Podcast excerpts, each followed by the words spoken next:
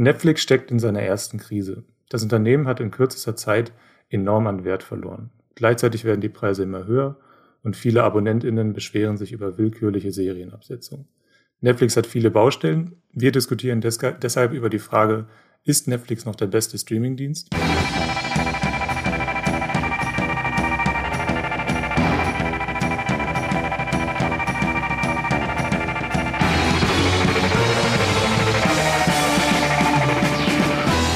Hallo und herzlich willkommen zu einer neuen Folge Streamgestöber, eure Moviepilot Podcast.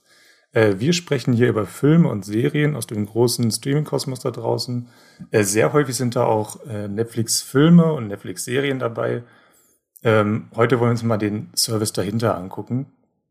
Und dafür habe ich mir einen Gast eingeladen, eine Gästin. Hallo Jenny. Hallo Hendrik. Ähm, du bist ja nicht so als die allerregste Netflix-Nutzerin bekannt. Ähm, Weiß man das in der Welt? ich glaube, wir haben da schon ein paar Mal drüber gesprochen im Podcast. Ich meine, ja. Nee, ich habe mir, ich hab mir da auch eine, eine Frage überlegt. Nämlich, äh, du bist nicht als die regste Netflix-Nutzerin bekannt, aber in der Redaktion zumindest als eine Person, die äh, sehr gerne Reis isst. Und deswegen möchte ich mal so, so als Einstiegsfrage, mit welchem Küchengerät würdest du Netflix vergleichen? Also wenn der, Reis, oh. wenn der oh. Reiskocher, wenn mhm. der Reiskocher quasi das meistgenutzteste ähm, Küchengerät bei dir ist, was ist dann quasi das am wenigsten genutzte, beziehungsweise was ist der am wenigsten genutzte äh, Streamingdienst womöglich? Um, also mein erster Gedanke war jetzt, ähm, Netflix ist der Reiskocher, den ich meinem Bruder zu Geburtstag oder Weihnachten geschenkt habe, weil ich habe ihm dasselbe Modell ähm, geschenkt, wie, wie ich auch habe. Aber bei ihm läuft irgendwie ständig Wasser raus, was nicht passieren darf. Äh, Wenn es um wenig genutzte Küchengeräte geht, dann würde ich wahrscheinlich hätte ich gesagt, Apple TV Plus ist ähm, die, diese Braten-Dingens, was ich nur für Weihnachten zu Corona verwende, wenn ich nicht zu meinen Eltern mhm. fahren darf und einen Braten mache und Netflix ist wahrscheinlich eher der Pürier Pürierstab, den ich durch einen Standmixer ersetzt habe. Alles klar, okay. Also wenn dir jetzt nichts eingefallen wäre, dann hätte ich dir nämlich auch sowas vorschlagen können. Ich hätte nämlich so einen, ähm, so, so einen komischen äh, Gemüsesieb, den man äh, auf, auf, seine, auf, seine Kochen, auf seine kochenden Kartoffeln so draufstellen kann. Und dann kann man dann noch Gemüse reinlegen, dann wird das quasi gemeinsam gekocht. Und ich habe das einmal, ich habe das gekauft, dieses Ding, und seitdem irgendwie zweimal genutzt. Äh, also ist es du wirklich, isst nicht äh, jeden Tag gedünstetes Gemüse. Das ist wirklich. doch so lecker. Das ist, das ist das Problem. Ich brate das lieber. Ja. Äh, äh, Gemüse, Netflix äh, und so weiter. Ähm, ich würde jetzt mal ganz kurz zum Thema kommen. Ähm, wir wollen über Netflix sprechen, weil Ihr habt das vielleicht mitbekommen. Ähm, ungefähr vor drei Wochen gab es also einen kleinen Knall. Da hat Netflix seine Quartalszahlen bekannt gegeben und da wurde klar, dass es erstmals seit knapp zehn Jahren gab es einen, äh, einen Abo-Rückgang bei Netflix. Also ungefähr zweieinhalb Millionen äh, Menschen haben ihr Abo gekündigt. Und wir wollen jetzt mal ganz kurz darauf schauen, oder vielleicht dauert es auch ein bisschen länger, wie sich das langfristig auf unsere Nutzererfahrung auswirken wird, äh, also dieser, dieser Abo-Rückgang. Und wir schauen auch, wie sich Netflix grundsätzlich seit dem Start in Deutschland äh, verändert hat. Ähm, bevor wir in das Thema einsteigen, erstmal ein paar Worte zu unserem Sponsor. Unser Podcast Streamgestöber wird gesponsert von Magenta TV, dem TV- und Streaming-Angebot der Telekom. Hier gibt es Fernsehen und Streaming gebündelt auf einer Plattform für zu Hause und unterwegs, egal bei welchem Internetanbieter. Mit Magenta TV könnt ihr nicht nur Fernsehen und habt einen praktischen Hub für Streamingdienste wie Netflix, Amazon Prime Video, Disney Plus oder RTL Plus. Als Bonus gibt's nämlich noch die Magenta TV Megathek kostenlos obendrauf. Und hier findet ihr eine riesige Auswahl an Serien und Filmen. Mit dabei sind auch Magenta TV Originals wie das deutsche Comedy Highlight Oh Hell sowie zahlreiche Magenta TV Exclusives wie die preisgekrönte Serie The Handmaid's Tale. Wie ihr zu Magenta TV und der Megathek kommt und welche verschiedenen Angebote es gibt, das erfahrt ihr über den Link in den Show Notes dieser Podcast-Folge. Und jetzt weiterhin viel Spaß im Streamgestöber. Gut, ähm, ganz kurz äh, ein paar Daten zu, diesem, zu dieser Netflix-Krise. Wir haben es mal als äh, Netflix-Krise äh, so ein bisschen umrissen. Ähm, also was ist da gerade los bei Netflix? Ist am 19. Ab 19. April habe ich mal geschaut, äh, da war eine Netflix-Aktie zu knapp 324 äh, Euro wert und heute liegt der Wert bei 167 Euro. Also da gab es einen richtig steilen Abstieg. Wenn man sich dann das auf der Kurve anguckt, auf dieser, auf dieser Börsenkurve, dann sieht das wirklich aus wie so, ein, wie so ein sehr, sehr steiler Abhang, wo man irgendwie gar nicht mehr mit einem Skier runterfahren möchte. Das wird dann irgendwann schon gefährlich. Wo, ähm, wo Homer Simpson äh, aus seiner Krankenhaustrage runterfällt und auf jede genau. Kante aufschlägt. Oder wie äh, bei The Wrong Missy, ein Netflix-Film, wo ah. äh, äh, Missy äh, auch äh, ein, ein, ein, eine Felshang runterfällt und äh, dann am Ende, glaube ich, überlebt oder so, ne? Ich glaube, ja, sie überlebt. Sie überlebt ja. alles. Einer der, einer der besten Netflix-Filme tatsächlich, äh, die, über, die, über den viel zu wenig gesprochen wird, leider. Ähm, ja, genau. Also, Netflix hat äh, 2,5 Millionen Abo-Zuwächse äh, verzeichnet. Nee, Moment. Nee, nee, sie haben erwartet, dass, äh, dass es 2,5 Millionen Zuwächse gibt. Es wurde dann aber ein Minus von äh, 200.000 äh, NutzerInnen. Mm, und die erwarten sogar, dass es so weitergeht. Äh, und das hat dann die Laune der äh, InvestorInnen so richtig äh, getroffen. Also seitdem ist die Stimmung richtig mies um Netflix. Äh, und die CEOs Reed Hastings und Ted Sarandos ähm, haben sogar angekündigt, dass es so weitergehen könnte. Äh, genau. Ähm, und, und sie wollen Maßnahmen ergreifen. Und auf diese Maßnahmen wollen wir später im Podcast auch noch eingehen. Ähm, jetzt aber erstmal die Frage, Jenny, als Netflix äh, am 16. September 2014, das Datum habe ich mir extra rausgesucht, dieses historische Datum, in Deutschland gestartet ist. Ähm, wie hast du da diesen, diesen Streamingdienst, diesen Start des Streamingdienstes begrüßt? Warst du vorher schon vertraut mit Netflix? Ähm, ja, erzähl mal. Also, ich war Netflix Hype Man, Hype Girl, Hype Woman. Ich habe Netflix äh, so ein knappes Jahr vorher schon kennengelernt über die Möglichkeiten, die das Internet einem dafür bietet. Das heißt, ich hatte schon ein Abo. Der erste Film, den ich damals gesehen habe bei Netflix, war Mission Impossible 4 mit Tom Cruise, hier Ghost Protocol oder wieder, ich weiß gar nicht, wie er in Deutschland heißt. Heißt der Ghost Protocol, Phantom Protocol, wie auch immer. Äh, Dark Kingdom, keine Ahnung. äh, weiß man ja immer nicht bei den deutschen Titeln. Aber ich war wirklich ähm, Hype-Man. Ich habe mich gefreut, dass ich endlich auf diese Internet-Umwege verzichten konnte, weil es war ja auch so, wenn man wenn man da ein US-Abo zum Beispiel hatte, ähm, dass man da fließend einfach Netflix weiter benutzen konnte, ohne dass es irgendein Problem gab, auch ohne ähm, ja, VPN oder ähnliches dann in Deutschland. Und ich war mega gehypt. Ich war auch bei einem Pressetag damals, als Ted Surrenders und Retastings nach Berlin kamen. In Friedrichshain gab es so eine, eine Netflix-Wohnung, die eingerichtet wurde. Und da konnte, wurde man dann durchgeführt und konnte sehen, wie sich Netflix das vorstellt, wie deutsche Menschen das verwenden. Das heißt, im, in der Küche, im Wohnzimmer, überall kann man da mit seinem Tablet, mit seinem ähm, äh, Laptop und so weiter das schauen. Und dann haben wir die auch interviewt. Und für mich war das wirklich so wie ein Anbruch einer neuen Ära, auf die ich wirklich schon seit Jahren gewartet habe, weil Deutschland hat ja hinterhergehinkt, auch bei den Streamingdiensten. Ähm, und bei Netflix ist ja, war ja schon Jahre vorher bei, bei in den USA verfügbar und Deutschland äh, und, wirkt und, immer wie dritte ja. Welt, was das angeht. In, in Europa war, war, war Deutschland auch eins der späteren Länder. Also ich glaube, in Großbritannien war schon 2012 unterwegs und auch teilweise in irgendwelchen Nachbarländern, in Schweden, schon viel, viel früher als in Deutschland. Also da war, hat sich dann schon gezeigt, dass, dass Deutschland da so ein bisschen Entwicklungsland ist. Und du hast gerade gesagt, es war wie eine ähm, neue Ära. Ich glaube tatsächlich, es hat eine neue Ära, auch was, was das Serienschauen angeht, angestoßen, weil ich wurde erst so richtig zum, zum Serienfan, als ich dann irgendwann Netflix abonniert habe. Das war auch relativ früh, es war dann so Herbst 2014. Äh, und habe dann das erste, was ich da geschaut habe, war Fargo, äh, die Serie Fargo, in einer wahnsinnigen Qualität auf meinem, auf meinem brandneuen Smart TV, den ich mir, äh, den ich eingetauscht hatte gegen einen anderen alten Fernseher.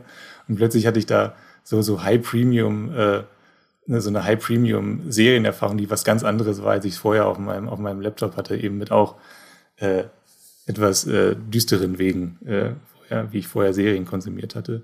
Ähm, und außerdem, was, was auch noch dafür spricht, dass es wirklich eine, ähm, eine Ära, eine neue Ära angestoßen hat.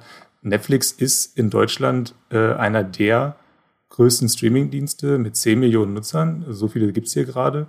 Das ist drei Millionen weniger als Amazon. Und damit ist Deutschland sogar ein Exot. Äh, ich glaube einfach nur, ich glaube, Amazon ist in Deutschland äh, ähm, stärker vertreten als in den meisten anderen Ländern. Äh, alle, alle kaufen hier gern bei Amazon ein und haben dann eben auch gleichzeitig dieses, äh, das Amazon Prime-Abo, womit sie dann Filme und Serien streamen können. Ähm, insgesamt äh, ist äh, Netflix tatsächlich mit 220 Millionen NutzerInnen weltweit äh, der größte Streaming. Danach kommt dann äh, Amazon mit 200 Millionen und Disney im wahnsinnigen Wachstum in den letzten äh, zwei Jahren mit 130 Millionen schon. Äh, also da sieht man schon auch ungefähr, warum die Luft um Netflix so ein bisschen dünner wird. Also da die, die Konkurrenten äh, holen auf. Da gehört dann ja auch HBO Max dazu, da kommen wir auch später nochmal dann drauf zurück. Ähm, genau. Äh, trotzdem mal zu der Frage, wie ist es eigentlich zu dieser Vormachtstellung gekommen? Ähm, das wollen wir jetzt mal an einzelnen Punkten so ein bisschen durchgehen. Das wird dann so, so eine Mischung aus Rückblick und ähm, Bestandsaufnahme, wie ist es jetzt? Und deswegen mal kurz ähm, an dich die Frage, als du damals ähm, Netflix abonniert hast, was war so das, äh, was ähm, oder anders, ähm, wie, wie hast du da das Serien- und Filmangebot äh, wahrgenommen? Jenny. Also für mich war das wie das Paradies auf Erden. Es ist nicht so, dass es damals schon ein endloses Angebot war oder so. Es war nie perfekt und das äh, ist ja auch unmöglich angesichts der komplexen Rechtesituationen um Filme und Serien. Aber schon die Vorstellung, dass ich da einfach hingehen konnte und ich konnte irgendwie Blockbuster in äh, HD-Qualität einfach streamen und die buffern nicht lange, äh, sondern es geht alles relativ flutschig und auch große, recht frische Blockbuster. Jetzt nicht nur irgendwelche olle Kamellen oder so. Die konnte ich da einfach gucken. Und was mir, was ich auch wirklich sehr attraktiv fand, war die, äh, das, das Vorhandensein von großen amerikanischen Serien, insbesondere Comedy-Serien. Also als ich da ange, mich angemeldet hatte, gab es dann irgendwie sowas auch wie, wie Deadwood oder ähm, 30 Rock oder so. Das sind ja teilweise auch Serien gewesen, gerade bei den Comedy-Serien, die in Deutschland ähm, nie irgendwie richtig mal ausgestrahlt wurden oder auf irgendeinem so Sender auf der hintersten Bank gefühlt, die es teilweise nicht mal auf DVD kam. Vor, also vorher habe ich mir Serien auch gekauft auf DVD. Das mache ich immer noch manchmal, aber ähm, das war bei US-Serien halt lange Zeit das einzig, einzigste Mittel, dass du irgendwie einen UK-Import von so einer Klassiker-Comedy-Serie aus den 90ern oder so bestellen musst und gibst einen Haufen Geld aus. Und dann kann ich da irgendwie jetzt, also damals für acht Euro komplett 30 Rock schauen. Alles, was es damals dran gab. Und das war wirklich wie als hätte jemand das Tor zum Himmel geöffnet und meine Ansprüche an den Himmel sind sehr niedrig. Äh, und ein Streamingdienst hat es äh, geschafft. Wie, wie war das denn bei dir, als du dann dein, dein Abo äh, angetreten hast? Das klingt so, als würde man irgendwie so einen Kreuzzug aufnehmen, aber wie war das bei dir? Ja, wie gesagt, ich, ich war, war gar nicht so der ganz große Serienfan. Ähm, aber das Erste, was ich mit, mit Netflix verbinde, sind tatsächlich auch sind die Originals. Also ich habe ich hab dann äh, angefangen mit äh, erstmal Fargo, klar, das ist eine eingekaufte FX-Serie, äh, trotzdem war es dann gebrandet mit, mit, äh, mit Netflix. Ich habe dann sehr schnell angefangen, äh, Orange is the New Black zu gucken. Ähm, war dann davon auch dann direkt angetan. House, House, House, äh, House of Cards, genau, habe ich auch geschaut. Ähm, aber gleichzeitig, ähm, für mich war es, es war so einfach. Es war plötzlich so einfach, einen, einen Film zu schauen. Ich habe eine riesige DVD- und Blu-ray-Sammlung und äh, Angeber? Die hat jetzt, ja, danke. ich glaube, ich glaube vor allem, wenn ich, wenn ich die mit deiner Blu-ray-Sammlung vergleichen würde, sieht die mickrig aus. Ich, ich habe ich hab deine noch nie gesehen. Ich glaube, du hast meine auch noch nie gesehen. Aber ich glaube, dann sieht die eher klein aus. Aber die hat jetzt in den letzten Jahren einfach immer mehr an Relevanz verloren. Ähm, und glaube, das fing dann auch so ein bisschen mit dem, mit dem Start von, von Netflix an. Ähm, ja, nee. Und äh, die, die Comedy-Serien, wie, wie du sie jetzt beschrieben hast, das habe ich auch so ein bisschen wahrgenommen. Einfach mal so eine Folge äh, How I Met Your Mother irgendwie mal anmachen. Das ging, ging damals noch. Inzwischen ist How I Met Your Mother auch nicht mehr bei Netflix. Ähm, ja, es war, es war eine andere Welt. Ich glaube, du sprichst aber auch so ein bisschen von dem, ähm, von dem amerikanischen Netflix. Ich glaube, 30 Rock war nie da, weil bei Netflix das, weil das, das Film- und Serienangebot war, glaube ich, von Anfang an in Deutschland nicht ganz so gut ähm, wie beim amerikanischen Angebot, würde ich, meine ich, meine ich mal gehört zu haben. Ja, ist auch immer noch nicht. Also ja. wir, Deutschland ist so, was die Größe der, des Kataloges angeht, so bei ich glaube, 4000 Titeln oder so. Und das mhm. ist das Mittelfeld. Und am meisten kriegst du irgendwie in Irland und Großbritannien. Und USA hat auch mehr. Und es gibt aber auch noch welche, die schlechter wegkommen, Länder, was einem natürlich dann immer beruhigt, dass Deutschland nicht ganz unten ist. Auch wenn, ähm, ja, die großen Serien, also, also ich würde sagen, es hat, würde ich sagen, bis heute gedauert, dass meine große Comedy-Serie in den deutschen Katalog gekommen ist, nämlich sowas wie The Office oder Friends war ja mhm. auch eine Weile lang im Katalog. Und das war ja auch, hat ja auch eine ganze Weile gedauert. Ja, trotzdem ist es einfach, es ist immer eine große Sache, wenn, wenn eine große Filmreihe zu Netflix kommt. Wenn dann plötzlich Harry Potter äh, mit allen Filmen da ist, so wie jetzt gerade, dann ähm, ist, ist plötzlich, dann sprechen mehr Leute plötzlich über Harry Potter. Und ähm, diese, diese Situation hat sich ja schon ein bisschen verschärft für, für, für Netflix jetzt. Also es, es sind immer mehr Rechte abgewandert, äh, was größtenteils an der Konkurrenz durch Disney Plus liegt. Ähm, kannst du dazu ein bisschen was sagen? Ja, also Netflix hat ja 2013 angefangen, selber zu produzieren. So, das war relativ, äh, relativ kleine Brötchen, die damals gebackt wurden. Die erste Serie war eigentlich Lilyhammer und dann kam House of Cards und so weiter. Aber ich glaube, ein wichtiger Einschnitt in dieser Entwicklung, der sicherlich auch befördert hat, warum Netflix in den letzten Jahren so den, den Output einfach erhöht hat, war dann so 2017, weil da hat Disney bekannt gegeben, dass sie ähm, über kurz oder lang ihre Lizenzvereinbarung mit Netflix beenden werden und dass sie einen eigenen SVOD, also einen eigenen Streamingdienst starten werden. Und in den USA war das dann tatsächlich auch im November 2019 der Fall. Da ist in den USA Disney Plus gestartet. In Deutschland war das dann erst im März des darauffolgenden Jahres soweit. Aber man konnte quasi an, allein an dieser Disney-Situation schon sehen, wie drastisch diese Auswirkungen sind, weil eben auf einmal sehr, sehr viele ähm, Marvel-Filme nicht mehr verfügbar waren. Man hatte dann teilweise nur noch die Spider-Man-Filme oder so zum Beispiel. Ähm, und das geht ja, ging ja dann so weit äh, bis vor kurzem, dass auch die eigentlich für Netflix produzierten Marvel-Serien, also Daredevil, Jessica Jones, Luke Cage, dass die ja auch sogar zurückgezogen wurden von Netflix und jetzt bald im Juni bei Disney Plus dann wieder verfügbar sein werden. Und wenn man sich das allein anhand von Disney vorstellt, ähm, kann man quasi dann so den Blick erweitern und sich vorstellen, was ist mit jedem einzelnen großen Studio in Hollywood, das Filme und Serien produziert und haben die einen Streamingdienst. Und in den letzten Jahren ist es quasi immer stärker gewachsen. Also Paramount hat jetzt Paramount Plus, HBO hat HBO Max und NBC Universal hat Peacock. Wir in Deutschland sind nicht so stark von dieser Situation betroffen wie äh, die USA. Also die Situation von Studios starten Streamingdienste und ziehen alles ab, was sie haben. Äh, aber es ist trotzdem schon sehr, sehr auffällig, dass Netflix in den letzten Jahren viel an Content verloren hat.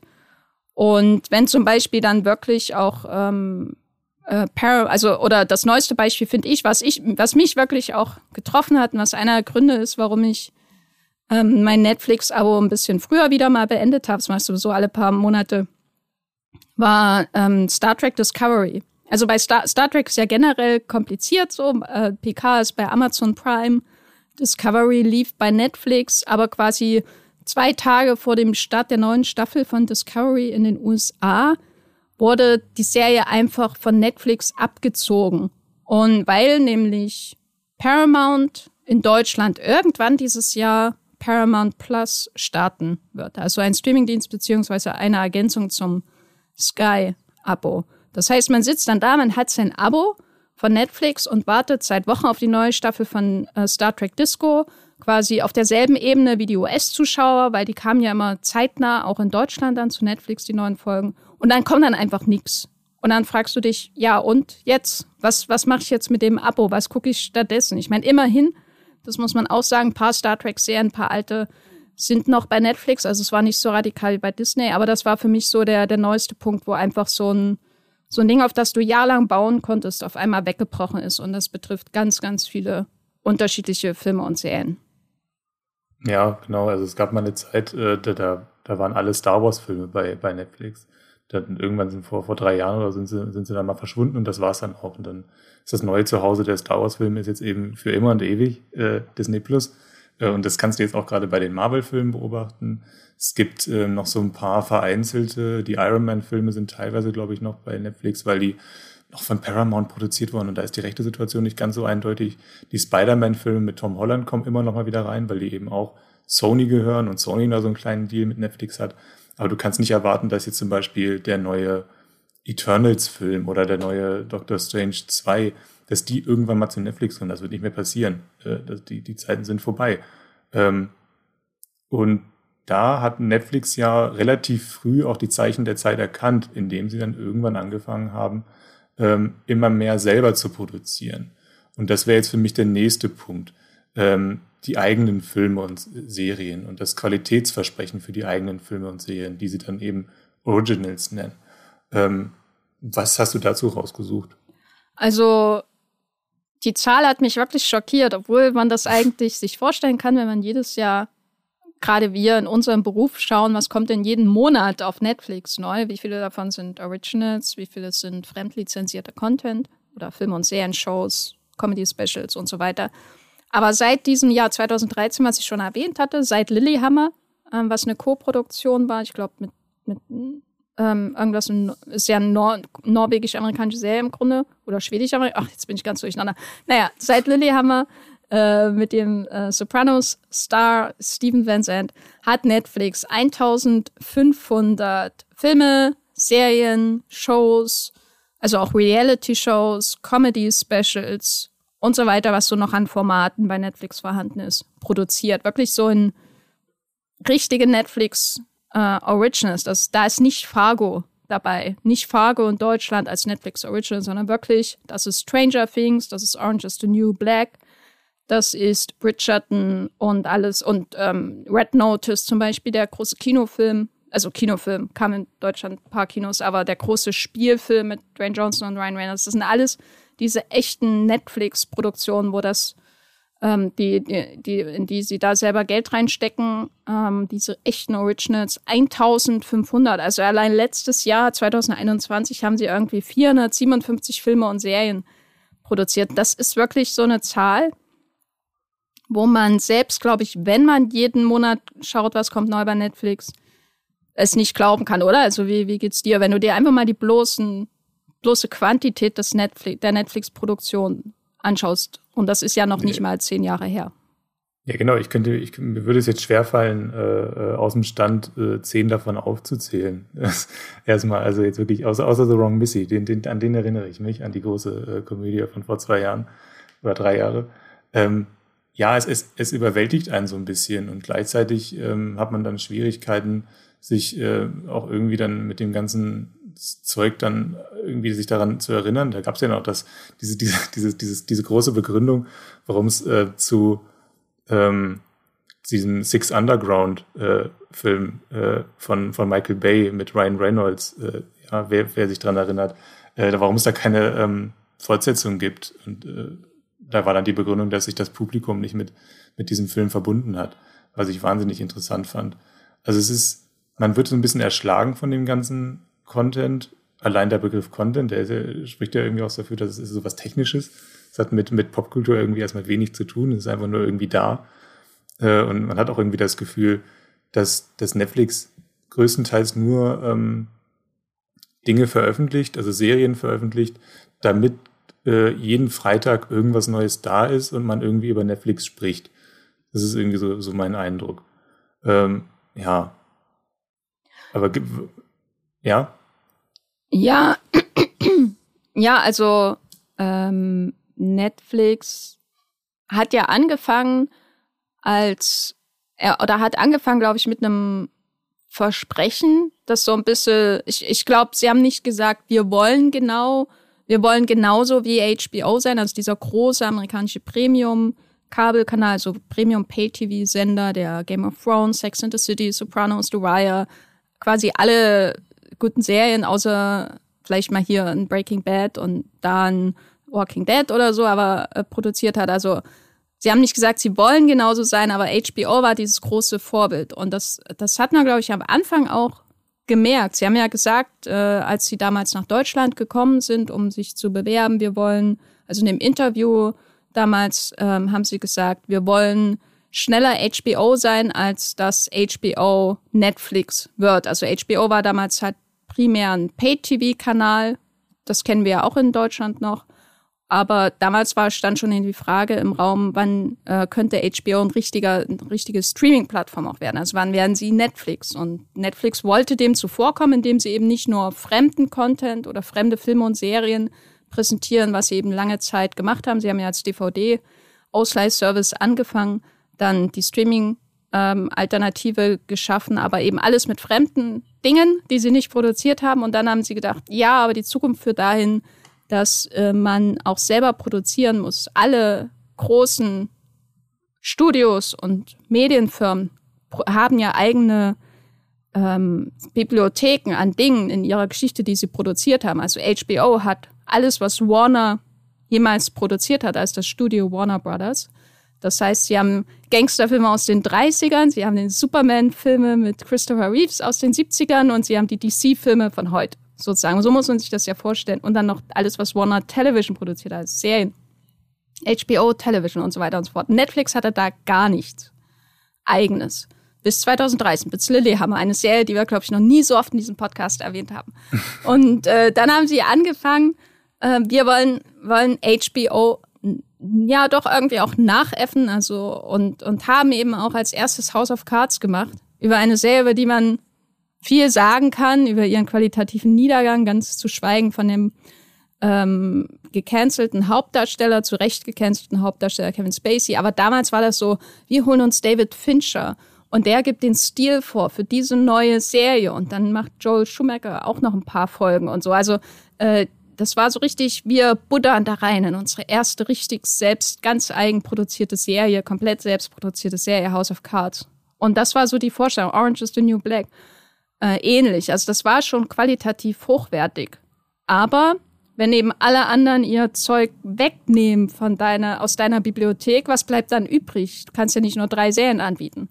Und das hat dann dazu geführt, dass sie eben so, so alles so in die Qualität, also dass sie die Quantität hat einfach äh, den, der, der den Vorrang gegeben haben. Und mir geht das mittlerweile auch so. Jede Woche kommt irgendwie neue Netflix, äh, so und so viele neue Netflix-Serien. Manchmal, wenn wir da schauen, am Freitag, wenn wir eine Streaming-Übersicht für unsere Lesenden machen, steht da irgendwie sieben neue Netflix-Serien auf einen Schlag. Und wenn du dir überlegst, wie normale TV-Sender funktionieren, ob in Deutschland oder in Amerika, ist es ja eigentlich unglaublich. Also in Amerika ist es so, dass früher gewesen, dass man halt irgendwie im September, da bringt man sieben Serien als Sender, NBC, und dann schaut man, welche davon in den nächsten Monaten überlebt. Und die ja, anderen, manche werden abgesetzt, ja. manche nicht. Und hier ist das so, hier sind sieben Serien und nächste Woche gibt es sechs Serien und übernächste Woche gibt es drei Serien und dann gibt es wieder fünf Serien. Und das, ja, also das ist dann einfach ein Problem. Also weil das, die Marke Netflix sehr an sich auch an Wert verliert dadurch. Du, du wolltest was sagen? Ich wollte ich wollt was sagen. Äh, nee, ich wollte eigentlich nur sagen, wir haben halt wirklich kein Sommerloch mehr. Also das merkt man ja auch daran. Also wir haben jetzt wirklich das ganze Jahr über, früher, früher mussten wir beim Moviepilot immer noch so ein bisschen darauf achten, was machen wir denn eigentlich den ganzen Sommer über, weil da irgendwie nichts Neues startet. Und diesmal, da, da können wir jetzt wirklich uns nicht drüber beschweren. Ähm, es, es startet jede Woche irgendwas Neues. Und was ich auch ganz spannend finde, du hast eben gerade David Fincher erwähnt und äh, wie sie ganz am Anfang so konzentriert versucht haben, Qualität ähm, in die Ori Originals reinzubringen und dann eben, ja, also wenn was Neues kam, dann wusstest du irgendwie, oder es wurde dann auch mit Netflix-Serien, wurde ganz am Anfang auch Qualität verbunden. Gerade im, äh, im Kontrast zu den, zu den deutschen Serien vor allem. Da merkst du immer, oh ja, hier, Netflix, das ist, das ist was, was richtig Gutes. Und ähm, so als, als Weiterentwicklung könnte man ja mal den, den Namen Ryan Murphy äh, verwenden äh, oder nennen. Der, den haben sie, glaube ich, für, für, für einen immensen Betrag haben sie, haben sie, haben sie Ryan Murphy, den, den Schöpfer von American Horror Story, eingekauft, der dann für nur noch exklusiv für, für Netflix Serien produzieren sollte. Und äh, inzwischen hat er, glaube ich, vier oder fünf große Serien auf, auf, auf Netflix platziert. Und ähm, kannst du mir eine davon nennen, Jenny? Also, also ich habe ja hier Hollywood geschaut. Heißt die Hollywood? Ja, ich glaube, die heißt Hollywood. Okay. Mit, die mit, mit äh, hier, Jim Parsons, ne? Genau, weil die mich thematisch interessiert hat. Die war ähm, nicht gut. Äh, und oder war eigentlich eine primär eine Enttäuschung, weil das war so eine der teuersten Serien, glaube ich, damals. Und dann habe ich gehört, aber nur, dass sie auch diese wo ich mir auch noch am Kopf gekratzt habe. Diese Einer flog übers Kuckucksnest Revival Spin-off-Serie Ratchet. Gemacht haben. Ah ja, doch, jetzt, jetzt wird das, das Poster, das Poster hatte ich sehr, sehr häufig auf meiner, mit, meiner Netflix-Startseite. Mit Sarah ja. Paulson, aber da dachte mhm. ich auch, also einer flie fliegt übers Kuckucksnest, schöner Film, will ich sieben Folgen da drin verbringen? Wahrscheinlich nicht. Ja. Also, also wir haben ganz am Anfang, das weiß ich auch noch, äh, haben wir mal versucht, äh, diesen, diesen, diese, diesen Seriendump von Netflix dem irgendwie noch Herr zu werden und versucht da jede Woche irgendwie auch mal so einen Seriencheck zu schreiben äh, oder Kritiken, äh, wie auch immer. Äh, und irgendwann kamen wir nicht mehr hinterher. Also so die erste Serie, an die ich mich da erinnere, das ist irgendwie, die dann irgendwie in diesen, diesen, diesen Fluss untergegangen ist, war, glaube ich, Girlboss. Da fiel mir zum ersten Mal auf, dass äh, Quantität über Qualität geht. Ähm, und äh, Netflix die Serie noch nicht wirklich vermarktet. Ähm, fallen dir da in der Richtung noch Beispiele ein? Ja, also äh, ich finde immer ein schönes Beispiel für die Entwicklung von Netflix als Produktionshaus oder als Auftraggeber für solche Sachen ist, wenn man ähm, auf die deutschen Serien schaut. Klar, da war nicht immer alles prall, auch am Anfang nicht, auch wenn ich natürlich ein, immer noch traurig bin, dass Dogs of Berlin nie eine zweite Staffel bekommen hat. Eine Serie, die einfach so weird war und bescheuert, ähm, dass ich gern mehr gesehen habe. Aber wenn wir so schauen, ähm, damals, als die da in Berlin waren, äh, 2014, um ihren neuen Streamingdienst zu bewerben, haben sie so gesagt, wir hätten gerne eine deutsche Serie, die äh, so ähnlich ist wie House of Cards oder so, als die so ein richtiges Leuchtfeuer bei Netflix werden kann. Und das haben sie ja auch eingelöst. Ich habe mir das nochmal, ich habe meinen äh, Bericht von diesem Pressetermin nochmal durchgelesen gestern und ich fand es krass so. Sie haben es gesagt und sie haben es getan, denn sie haben ja Dark in Auftrag gegeben. Eine Serie, von der man, glaube ich, egal wie verwirrend oder abturnend oder großartig man sie findet, man ähm, gerechterweise sagen kann, dass es sowas im deutschen TV, äh, in, auf deutschen Mattscheiben von deutschen ähm, Produktionsteams noch nie gegeben hat. So die, die, der Aufwand, ähm, das Erzählziel, sage ich mal, es gab auch andere deutsche Mystery-Serien, aber nie auf diesem Niveau nie mit diesen Ambitionen. Und das ist ja auch eine Serie, die das über ihre Staffeln hinweg durchgehalten hat. Aber wenn wir uns anschauen, was seitdem äh, an deutschen Serien, allein an deutschen Serien produziert wurde, und ich schaue mir die ja fast alle an, einfach aus, aus und das ist der, der einzige Patriotismus, den ich habe, hm. aus nationalem Pflichtgefühl schaue ich mir die deutschen Netflix-Serien an, weil ich ein ein perfides Interesse daran habe, was die hiesige Nation an Kulturprodukten produziert. Ich Kannst du dich noch an Tribes of Europa erinnern? Natürlich, das, das wollte ich schon als übernächstes nennen. Also Tribes of Europa oder Tribes of Europa, kann man auch drüber streiten, ähm, hat ja ein gewisses Trash-Potenzial. Barbaren, super aufwendig, würde ich sagen, sieht aber trotzdem aus wie Game of Thrones abgepauscht. Und dann gibt es sowas wie, wie Biohackers, wo es noch eine andere Serie gibt, die fast genauso ist, aber wo ich den Namen vergessen habe.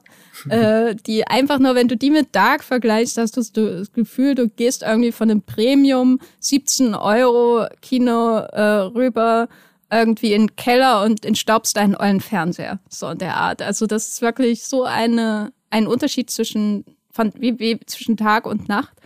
Ähm, und das betrifft eben alles, was sie produzieren. Also es betrifft Filme, wobei ich da sagen würde, dass sie sowieso selten da nur am Anfang Höhepunkte hatten. Also ich würde sagen, da hat es eigentlich bis, bis Roma oder so von ähm, Alfonso Cuaron gebraucht, bis sie wirklich so einen richtig, richtig, richtig, richtig guten Film hatten.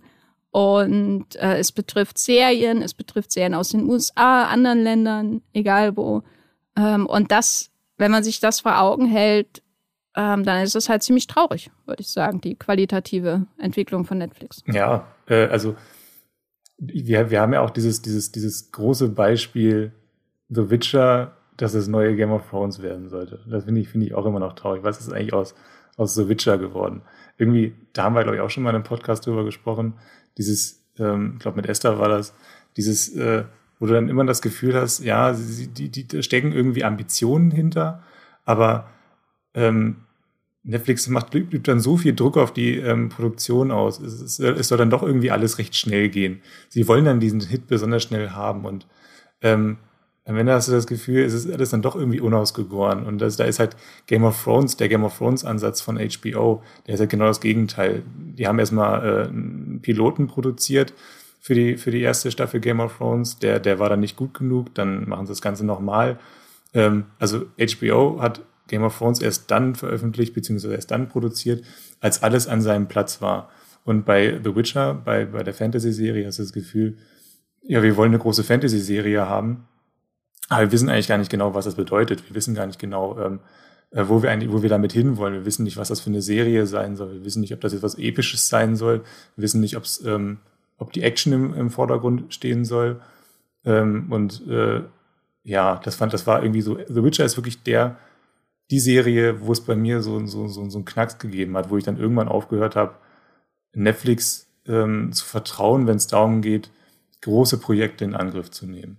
Ja, ich würde, ich würde auch sagen, es ist wichtig, glaube ich, weil wir wollen ja auch nicht die, die Witcher-Fans hier verprellen. Ich glaube, was man hier dazu sagt, oder was, was ich dazu sagen würde, ist, es geht nicht darum, dass wir wollen, dass The Witcher, glaube ich, ultra komplexe ähm, ähm, Intrigen um einen Thron und auf zwei verschiedenen Kontinenten oder so erzählt. Darum geht's, glaube ich, bei dem Game of Thrones-Vergleich nicht, sondern es geht darum, dass man sich nicht die erste Staffel von The Witcher anschaut und sich lustig macht, wie beschissen der Drache aussieht und warum diese Leute aus Nilfgaard so hässliche Rüstungen anhaben und so. Also dieses, ähm, dieses Gefühl von Wertigkeit, dass ich eine gewisse, eine gewisse Authentizität in dieser Fantasy-Welt spüre, die, das ist ja das, was bei The Witcher meistens nur in der ersten Folge der Fall ist. Ich glaube, es ist auch bei der zweiten Staffel so, die erste Folge von The Witcher, Staffel 2, sieht aus wie, boah, was haben die denn jetzt angestellt? Ist ja alles ganz mhm. anders als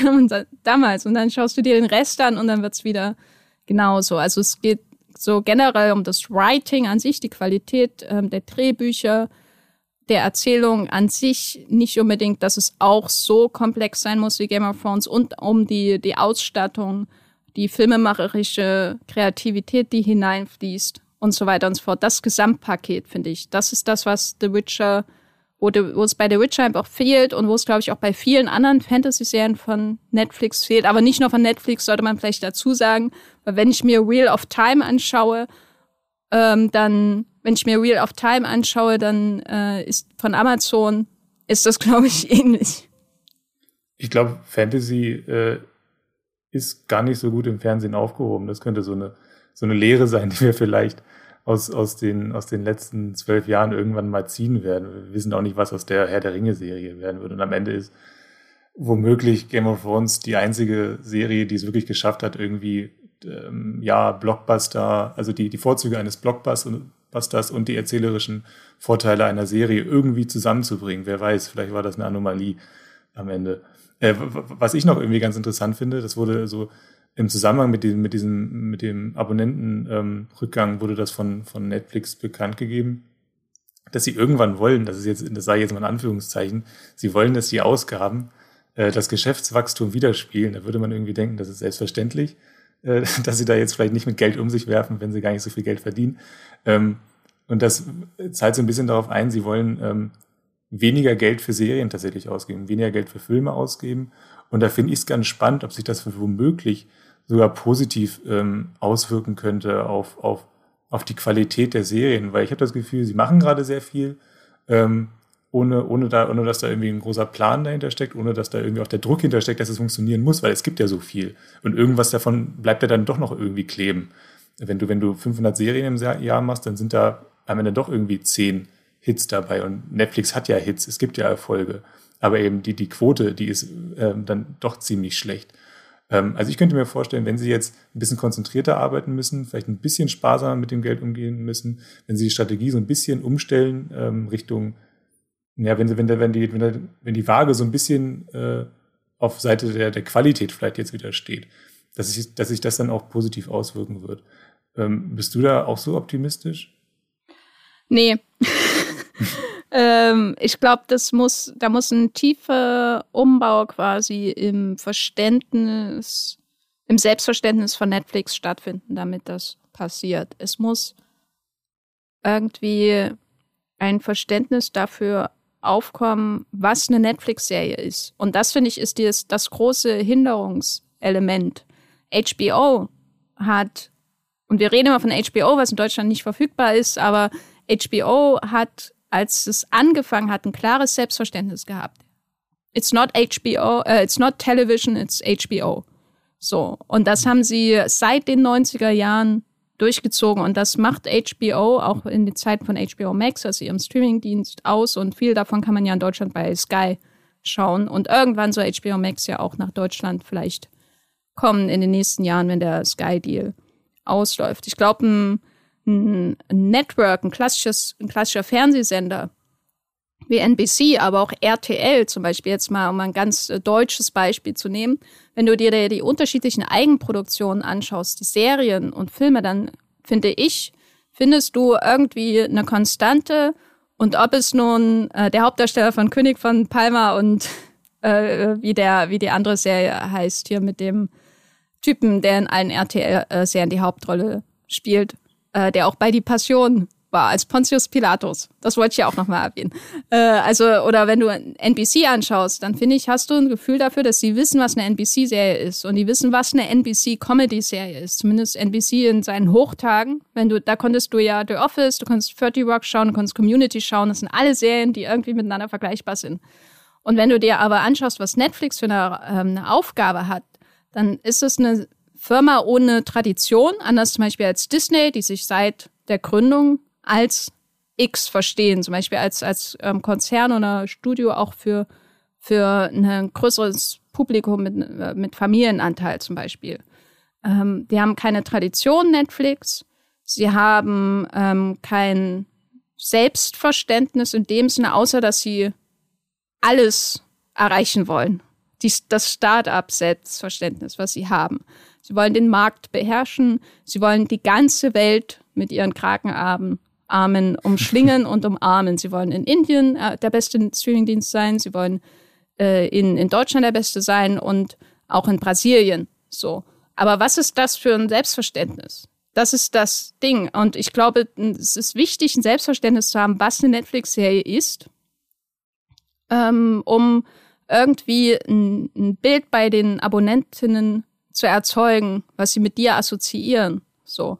Und der nächste Schritt da ist dann nämlich, wer, wer gibt das in Auftrag?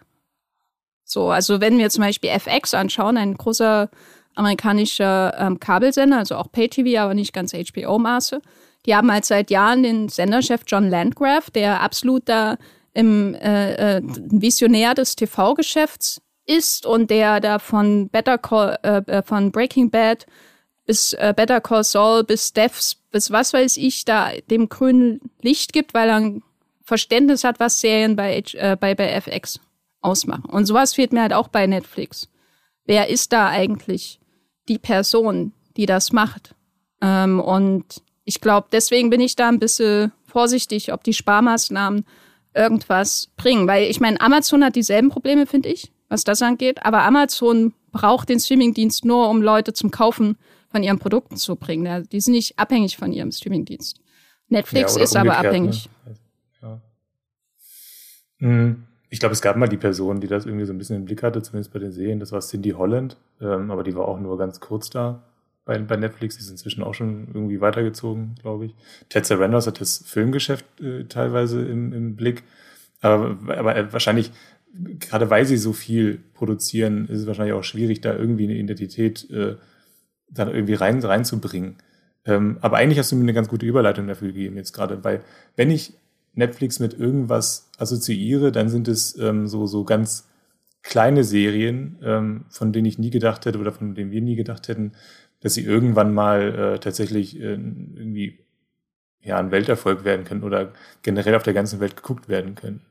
Also es wäre jetzt für mich so der nächste Punkt wäre, dass Netflix ähm, die Serienlandschaft durchaus durchlässig gemacht hat, eben gerade mit diesem Ansatz, dass sie alles produzieren. Das hat alles irgendwie seine, seine negativen ähm, Aspekte, dass da eben irgendwie nicht alles davon gut ist und dass es irgendwie so ein bisschen beliebig wird. Aber es schaffen dann eben auch Serien wie eben Squid Game, wie, wie Bojack Horseman oder eben auch Dark, hattest du schon erwähnt. Solche Serien schaffen es dann eben ähm, plötzlich auf die Plattform und werden auf der ganzen Welt geschaut. Und das ist eine, eine Sache, das, das kannte, kannte man ja vorher gar nicht, dass eine Serie aus Spanien, sowas wie ähm, Haus des Geldes, ähm, die, die, die man mit Untertiteln oder eben äh, synchronisiert gucken muss, dass die auch in den USA geschaut wird oder eben in Indien, wie auch immer. Aber dass solche ähm, ja, lokal produzierten Serien oder, oder auch ganz kleine Independent-Serien wie Bojack Horseman, die in den USA ähm, geschrieben wird, dass, dass die plötzlich ähm, ja ein großes Publikum finden. Ähm, also da, das finde ich ist ein großer Vorteil von Netflix gewesen zumindest. Ähm, wie siehst du das? Ja, auf jeden Fall. Also ich glaube, äh, was, was mir besonders bei Netflix gefallen hat, als sie dann angefangen haben, selber zu produzieren, war, dass sie auch so stark in so seltsame Comedy-Gefilde hineingehen und also kein, also zum Beispiel ähm, die Wrong Missy Hauptdarstellerin Lauren Lapkus, die ist ja eigentlich ein äh, Comedian und ähm, die haben da als mit als erstes bei den Comedy-Sachen irgendwie diese The Characters-Serie bestellt, wo einzelne Comedians eine Folge lang machen konnten, was sie wollten. Und Lauren Lapkus hatte damit quasi ihre erste große eigene Sache quasi im Fernsehen, in Anführungszeichen, zwar halt Netflix. Und, und diese Weirdness, äh, Seltsamkeit, die sie umarmt haben, da, daraus ist ja auch Bojack hervorgegangen und so. Und das sind Sachen, die würde sich wahrscheinlich jemand bei NBC oder so nicht trauen. Und das hat Netflix, finde ich, auch wirklich ausgezeichnet. Das muss man ihnen zugutehalten. Auch, dass sie jemanden wie äh, den Duffer-Brüdern, die, glaube ich, vorher kaum irgendwas Großes gemacht haben. Also ich, ich kannte die vorher ehrlich gesagt nicht. Ich, sie, nee. Dass sie denen gesagt haben, ja, macht halt vier Staffeln von Stranger mhm. Things. Keine Ahnung, wer ihr seid. Aber bitte, hier ist das Geld. Euer Konzept überzeugt uns. Das ist eben auch so ein Vorteil, wenn du so diese diese ähm, Mentalität vom Silicon Valley wahrscheinlich einfach hast. Also diese, du bist nicht irgendwie so an die Hierarchien des, des Studios in den USA gebunden, sondern du bist aus diesen, an diese flachen Hierarchien irgendwie von so einer, äh, von so einer, von so einem Tech-Startup oder so. Das ist eher so dein Ding. Äh, ich glaube, das ist ein großer Vorteil, den Netflix hatte. Also deswegen haben da auch Leute Geld gekriegt, die ähm, sich bei einem anderen Sender erst irgendwie durch 70 Writers Rooms hätten kämpfen müssen, bis sie mal eine eigene Serie pitchen können oder so.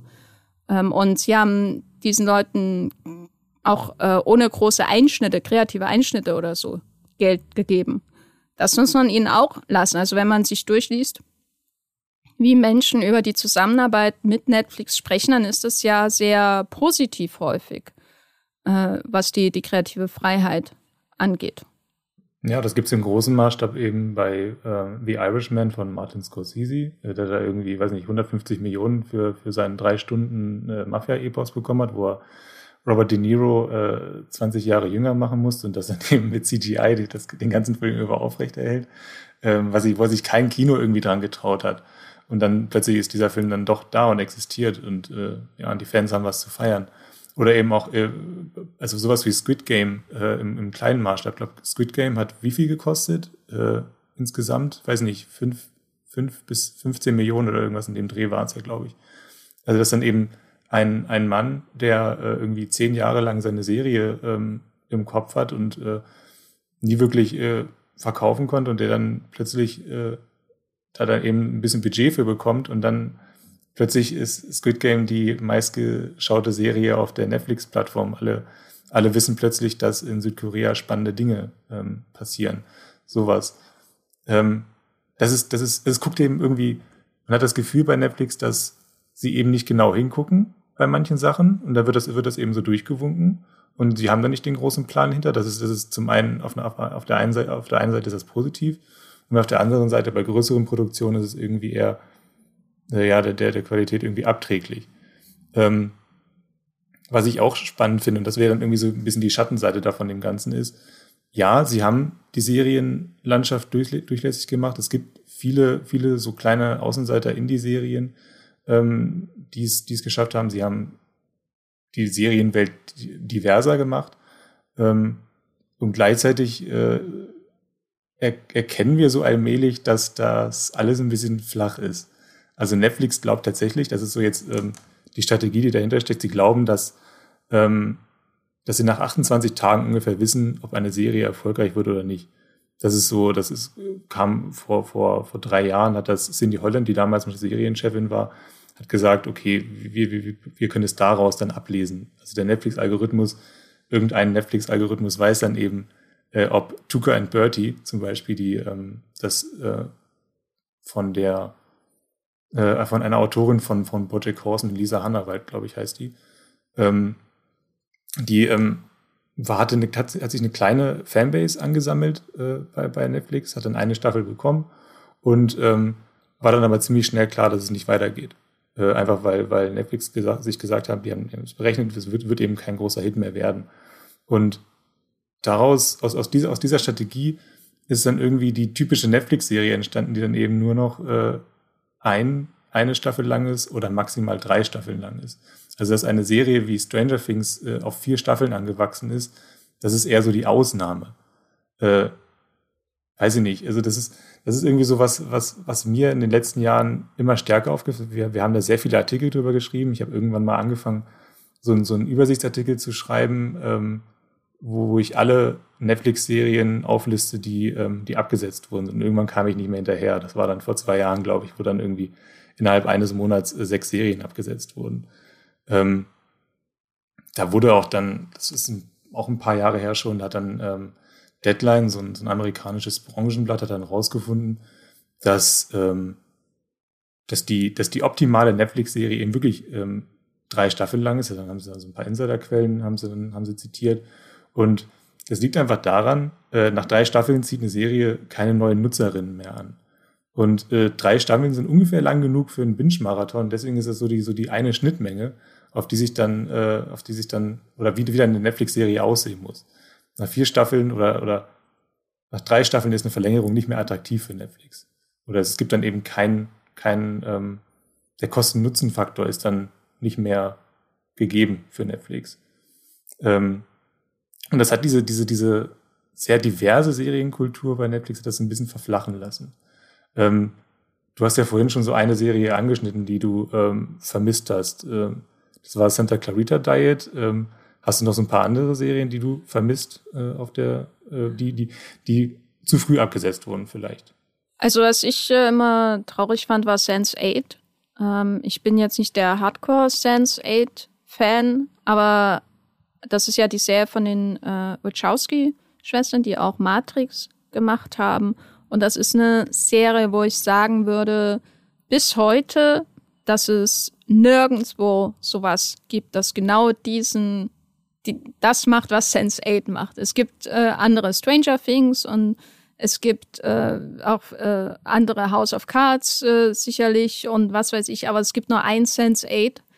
Und das fand ich schon schade. Auch sowas wie, wie The Get Down äh, mit Bess Lerman oder so als diese ersten großen Serien, die da einfach äh, gekillt wurden. Was ich manchmal auch nachvollziehen kann, weil sie vielleicht auch ihr Potenzial gerade bei The Get Down der ersten Staffel nicht ausgeschöpft haben, weil sie einen Haufen Geld kosten und so. Aber das waren so Dinge, wo ich manchmal dachte, ein Sender wie HBO hätte da vielleicht mehr Geduld investiert, mehr darüber nachgedacht, dass man seinen Katalog auch pflegt und äh, vielleicht die, also sowas zum Beispiel wie bei HBO gibt's ja hier diese äh, Serie von ähm, dem The Wire-Schöpfer übers Pornogeschäft.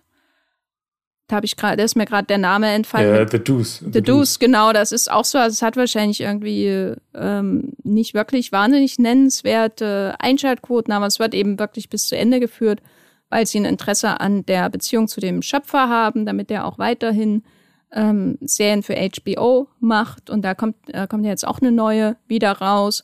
Und weil sie, glaube ich, auch ein Interesse daran haben, nicht überall nur Rümpfe zu entlassen, von, äh, zurückzulassen von, von ihren Produktionen. Ne? HBO ist halt eine gepflegte Bibliothek und nicht eine Ansammlung von Büchern mit, äh, die irgendwo irgendwie die Hälfte rausgerissen ist. Ähm, welche, äh, bei welchen Serien hast du es denn noch wahrgenommen? Also wenn ich mir jetzt auf den äh, großen Serienfriedhof von Netflix, also von, von, den, von den Serienrümpfen, wie du es gerade genannt hast, da so ein paar rauspicken müsste, wäre es wirklich äh, Glow. Das hat mich, das hat mich sehr ähm, geschockt damals. Also Glow, das war die, die Wrestling-Serie ähm, mit äh, Betty Gilpin und Alison Brie. Die spielt, glaube ich, auch in den 80er Jahren, hatte immer sehr, sehr bunte Poster und da, da, da, hast du gemerkt, das ist eine Serie, die kam nach drei Staffeln erst so richtig in Fahrt und äh, wäre bestimmt eine Serie gewesen, die bei anderen Sendern mindestens fünf Staffeln bekommen hätte. Und äh, hat auch eine riesen Fanbase und, und hat auch Preise eingesammelt. Es war eine der wenigen Netflix-Serien, die auch wirklich Preise bekommen hat. Und ähm, plötzlich haben sie sich, das war dann während der Pandemie oder kurz vor der Pandemie, während der Pandemie, weiß nicht mehr ganz genau, äh, haben sie dann entschieden, gut, äh, machen wir nicht weiter. Ja, genau, es war während der Pandemie, weil dann so die, kam dann auch die Ausrede äh, von wegen, ja, das wäre ja eine sehr körperintensive äh, Serie, wo, wo, was ja auch stimmt, ich meine, die müssen da miteinander ringen äh, und so. Äh, dann, dann könnte man die ja gar nicht mehr weiterführen unter den ähm, Bedingungen. Aber es wirkte dann wirklich auch wirklich wie eine Ausrede, wie so, wie so ein vorgeschobener Grund. Ähm, wir wollen diese Serie jetzt nicht weiterführen, weil sie womöglich auch zu teuer ist oder äh, auch eben nicht mehr genug Fans anlockt. Das fand ich sehr schade. Vielleicht ein Beispiel für, für eine Serie, die einfach so nach einer Staffel dann auch wieder verschwunden ist, ist äh, I'm Not Okay With This. Das ist eine, eine Fantasy-Serie aus dem Jahr 2021 mit Sophia Lillis aus den It-Filmen, also das rothaarige Mädchen.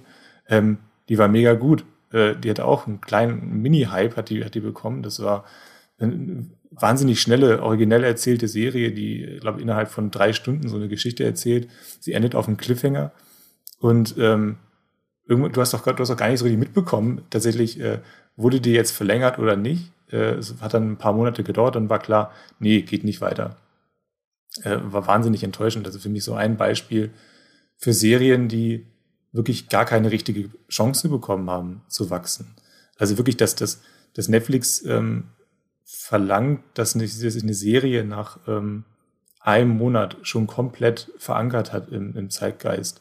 Und das auch noch in diesem riesigen Ozean an Serien, die, wie wir ihn jetzt ja gerade sehen. Das ist, das ist illusorisch, würde ich sagen. Also, oder wie, wie siehst du das? Brauchen Serien mehr Zeit? Also, ich glaube, dass Serien idealerweise jede Woche eine neue Folge kriegen. Ich bin sehr altmodisch. Mhm. Das ist das, was ich immer noch glaube, was an dem Alleinstellungsmerkmal, also dem Binge-Prinzip von Netflix ein Problem ist. Oder vielleicht auch, was mir als, was, was meinen Gewohnheiten beim Schauen nicht entgegenkommt. Weil ich das eigentlich immer nett fand, dass ich jede Woche eine neue Folge von Star Trek Discovery äh, schauen konnte oder ich oder so. Und ähm, ich binge auch keine Frage. Aber mein Problem ist persönlich, dass ich dann irgendwie die erste Hälfte von, äh, naja, ähm, Barbaren gucke oder so und dann ähm, habe ich vielleicht am nächsten Wochenende wieder Zeit, aber da ist ja dann die nächste Serie schon und ich äh, denke dann gar nicht mehr wirklich drüber nach, was habe ich eigentlich letzte Woche bei Netflix nebenbei beim Bügeln oder beim Kochen oder beim, bei der Säuberung meines Reiskochers geschaut so, sondern ich muss dann schon auf den nächsten Netflix-Hype anspringen. Während zum Beispiel es so ist, also ich, was ich wirklich faszinieren kann, äh, äh, faszinierend fand, ähm, Book of Boba Fett, ne? Keine Serie, die mich, die mich wirklich, äh, die, die wirklich irgendwie gut angekommen ist. Da habe ich die erste Folge geschaut damals und äh, fand die eigentlich ganz nett. Und seitdem denke ich wirklich jede Woche einmal drüber nach, ob ich mal bei Book, bei, äh, Book of Boba Fett weiterschaue bei Disney Plus weil einfach wochenlang über die Serie gesprochen wurde. Die hat sich so irgendwie so in mein Unterbewusstsein, sitzt da jetzt so ein kleiner Boba und zieht an meinen äh, äh, Synapsen und Nervenenden und sagt mir, du musst bei Marvel, äh, bei Star Wars Serien Vollständigkeit erreichen, Jenny. Bitte schau das weiter. Äh, und das kann ich von keiner einzigen Netflix-Serie in den letzten Jahren äh, behaupten. Also das Bingen ist für mich schon ein großes Problem, wenn es darum geht, dass Serien irgendwie innerhalb kürzester Zeit in, in kulturellen Zeitgeist äh, reinkommen. Ja, wir sind jetzt still und heimlich zum nächsten Punkt übergeglitten, nämlich wirklich zum, zum Serienbingen. Äh, das war ja so. Am, am Anfang, äh, als Netflix ähm, nach Deutschland gekommen ist oder auch sich in den USA etabliert hat, da waren die beiden Alleinstellungsmerkmale, dass es ähm, keine Werbung gibt äh, wenn, wenn man Serien schaut und dass man Serien, ja, Serienstaffeln einfach mal so weggucken kann. Zehn Folgen am Stück. Also House of Cards zum Beispiel, die war dann, ähm, was bei HBO undenkbar gewesen wäre, war dann wirklich, waren alle zehn Folgen waren auf einmal da. Und du konntest es äh, weg, weg, weg, äh, wegsaugen. Ähm, das hast du jetzt gerade schon gut ausgeführt, finde ich. Es ist, es ist so, so das Erfolgsmodell von Netflix, das Alleinstellungsmerkmal, das hat sich so ein bisschen gegen sie gekehrt. Also man, man vergisst einfach sehr schnell, dass, dass eine Serie überhaupt existiert bei Netflix. Frage ich mich auch, wenn äh, I'm Not Okay With This, wenn das ähm, einmal die Woche vielleicht äh, erschienen wäre, ich glaube, dafür wären die Folgen zu kurz gewesen, die gingen, glaube ich, nur 20 Minuten, aber trotzdem, ähm, dann hätte, hätte man mehr Zeit gehabt, sich mit, mit dem auseinanderzusetzen. Es hätte JournalistInnen oder, oder auch Fans bei Twitter hätten mehr Zeit gehabt, äh, diese, diese Serie ihren Freunden und Freundinnen äh, zu empfehlen und so weiter. Da gibt's ja schon Mechanismen, wie solche Serien dann in Zeitlupe vielleicht auch mal wachsen und es dann eben nicht diesen einen großen Ausreißer-Hit gibt, wie zum Beispiel bei Stranger Things, wo dann nach einer Woche klar war, okay, das wird jetzt ein Weltphänomen. Äh, oder ähm, was ja dann teilweise auch begünstigt wird, wenn nochmal vom, vom Netflix-Algorithmus, ist auch nochmal ein anderes Thema, kommt so eine Serie überhaupt auf die Startseite. Wer weiß, wem wurde I'm Not Okay With This überhaupt auf der Startseite empfohlen. Ähm, ja, also da hat Disney und auch HBO Max, ähm, der, der Streamingdienst von, von Warner, ähm, die haben da schon gezeigt, dass es anders geht, beziehungsweise dass das alte Modell der, der wöchentlichen Episoden, dass es eben nicht veraltet ist, dass es immer noch, dass es äh, weiterhin spannend ist und dass es, dass es Serien gut tut, äh, wenn sie sich über Wochen hinweg entfalten. Ähm, ich meine, äh, wie lange wie lang ja. haben, haben wir über The Witcher Staffel 2 gesprochen? Also ernsthaft. Also. Ja. Das ist das so, das ist so eine Serie, wo sie so viel Geld reinbuttern. Da spielt Henry Cavill mit. Henry Cavill. Äh, und, und dann war es einfach weg. Und das muss ich sich erstmal vorstellen. Es war einfach weg vom Fenster, so generell. Da habe ich das Gefühl, da haben die Leute eineinhalb Wochen drüber gesprochen. Ich weiß nicht ob es da wirklich Memes gab aus der Serie, so wie es bei, bei Squid Game der Fall ist. Also Squid Game, und da haben wir auch in einem Podcast über Squid Game drüber gesprochen. Ähm, da habe ich mit meiner Kollegin Lisa drüber gesprochen. Squid Game ist für mich so wirklich die absolute Ausnahme. Da wurde ja wirklich wochenlang drüber diskutiert. Und das hätte Netflix wahrscheinlich gern jedes Mal. Aber das ist, glaube ich, illusorisch. Äh, wenn selbst The Witcher das nicht schafft, was, was soll das denn schaffen? Bridgerton ist jetzt auch durch, ne? obwohl die auch noch nicht so lange online ist. Und das auch die theoretisch erfolgreichste Serie neben Squid Game ist bei, bei Netflix. Ne? Das ist so ein sowas, was bei einem Mar wie, wie wenn Marvel irgendwie Avengers rausbringt. Das ist Bridgerton. so was die, die, die Zahlen äh, angeht bei Netflix. Und das ist jetzt durch. Red Notice hat auch nie wieder jemand drüber gesprochen, außer äh, ja, Netflix. Außer Netflix, ja. Und jetzt kommt mhm. der nächste mit, mit Dwayne Johnson, über den auch nie wieder jemand sprechen wird. Oder The Greyman, der jetzt auch kommen wird. Das ist schon ähm, niederschmettern. Aber davon kommen sie ja nicht weg, ne? Weil das ist ja alt, das ist traditionelles Fernsehen, jede Woche was Neues. Und das wollen sie ja um Gottes Willen nicht sein. Sie müssen an ihrem Alleinstellungsmerkmal festhalten. Äh, wobei ich auch nicht ja. sicher bin, ob das die Lösung für alles wäre, wenn da jetzt Episoden jede Woche kommen würden. Nö, das, das, dafür müssen die Serien ja auch gut sein, ne? Also ist ja, ja. auch noch eine ganz andere Frage. Bleibst du dran, wenn du, wenn du äh, ähm, eine, eine, eine mittelmäßige Episode gesehen hast, dann ist es ja eher für dich ein Argument, okay, dann vielleicht probier es dann nochmal, wenn sie dann, wenn dann die zweite Episode direkt da ist, probier es dann vielleicht mit der zweiten nochmal. Aber wenn sie dann, wenn ich dann eine Woche warten muss, dann habe ich sie auch wieder vergessen, dass es diese Serie überhaupt gibt. Also, das ist ja nochmal ein ganz anderes Problem. Aber wo du gerade meintest, sie lernen nicht daraus, das glaube ich auch. Sie werden nicht abrücken von dem Binge-Modell, weil das einfach, das ist, das ist Netflix. Äh, sie haben nicht viel, was sie von anderen äh, Serien, äh, von anderen Streamingdiensten positiv abhebt, äh, aber sie haben das Bingen eben und ähm, wäre wahrscheinlich wirklich ein Fehler. Deswegen könnte ich mir vorstellen, dass es da irgendwann so ein Mischmodell gibt vielleicht. Und dafür gibt es auch schon erste Hinweise, weil die ähm, vierte, vierte Staffel Stranger Things, die jetzt nach drei Jahren Ausrufezeichen endlich kommt, ähm, die wird in zwei Teilen, zwei Teilen ausgestrahlt. Also sind so, so, so, also sie wollen nicht, dass der Hype um Stranger Things, dass der innerhalb einer Woche wieder verfliegt, sondern sie wollen den ganzen Sommer davon zehren.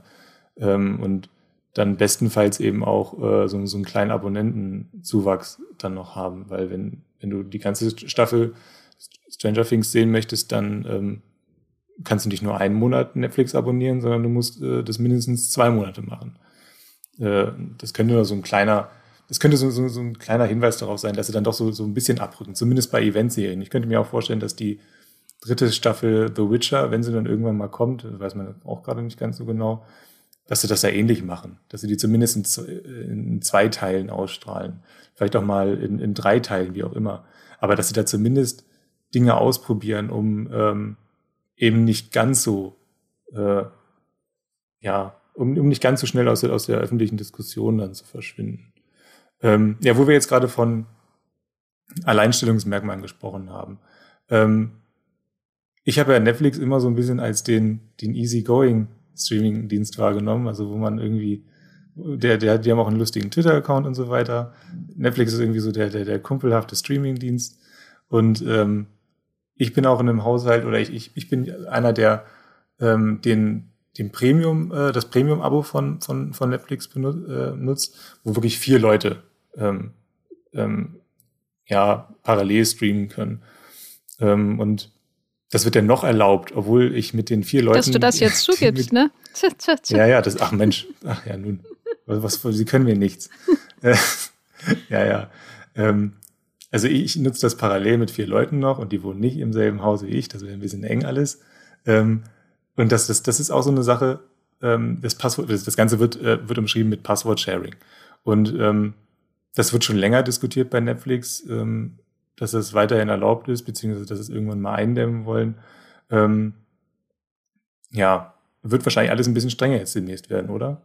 Ja, müssen sie. Also gerade das, das, äh, darüber sprechen sie ja schon seit Monaten, aber ich glaube, konkretere Pläne gibt es jetzt auch insbesondere seit diesem mittelgroßen Börsencrash, den sie hatten, äh, weil es jetzt ums Geld geht. Netflix hat ja auch einmal eine riesen Schuldenlast. Das heißt, sie müssen jetzt ihren Anlegern konkrete Methoden präsentieren, wie sie Geld einnehmen. Und wenn man sich vor Augen hält, dass ungefähr 41 Prozent aller Netflix-Nutzenden nicht für ihren Account bezahlen, ähm, dann ist das schon krass. Das sind jetzt nicht alles Passwort-Sharer, sondern das ist dann auch, wenn, wenn äh, die Mutti für den Account bezahlt und die Tochter ein eigenes Profil hat, im Grunde. Also solche ha Haushalte zählen dann natürlich da rein, Familien.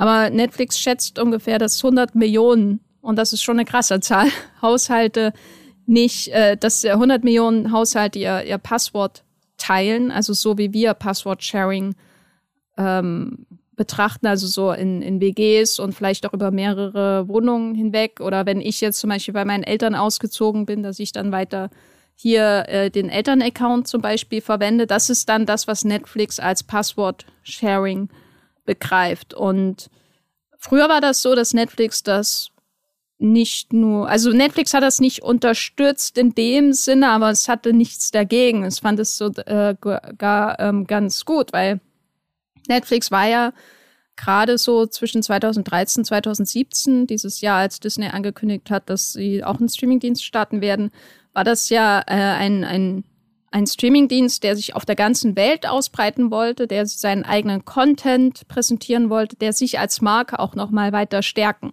wollte. Und da haben sie dann auch ähm, im Grunde das mehr oder weniger in Kauf genommen, dass äh, Passwort-Sharing passiert, weil das heißt ja, mehr Menschen kennen und nutzen Netflix und erzählen ihren FreundInnen, ähm, dass, dass Netflix geil ist. Und so habe ich auch gemacht, habe ich meiner ganzen Familie erzählt. und mittlerweile äh, hat auch meine ganze Familie Netflix und ich habe keinen Cent von Retastings bekommen dafür.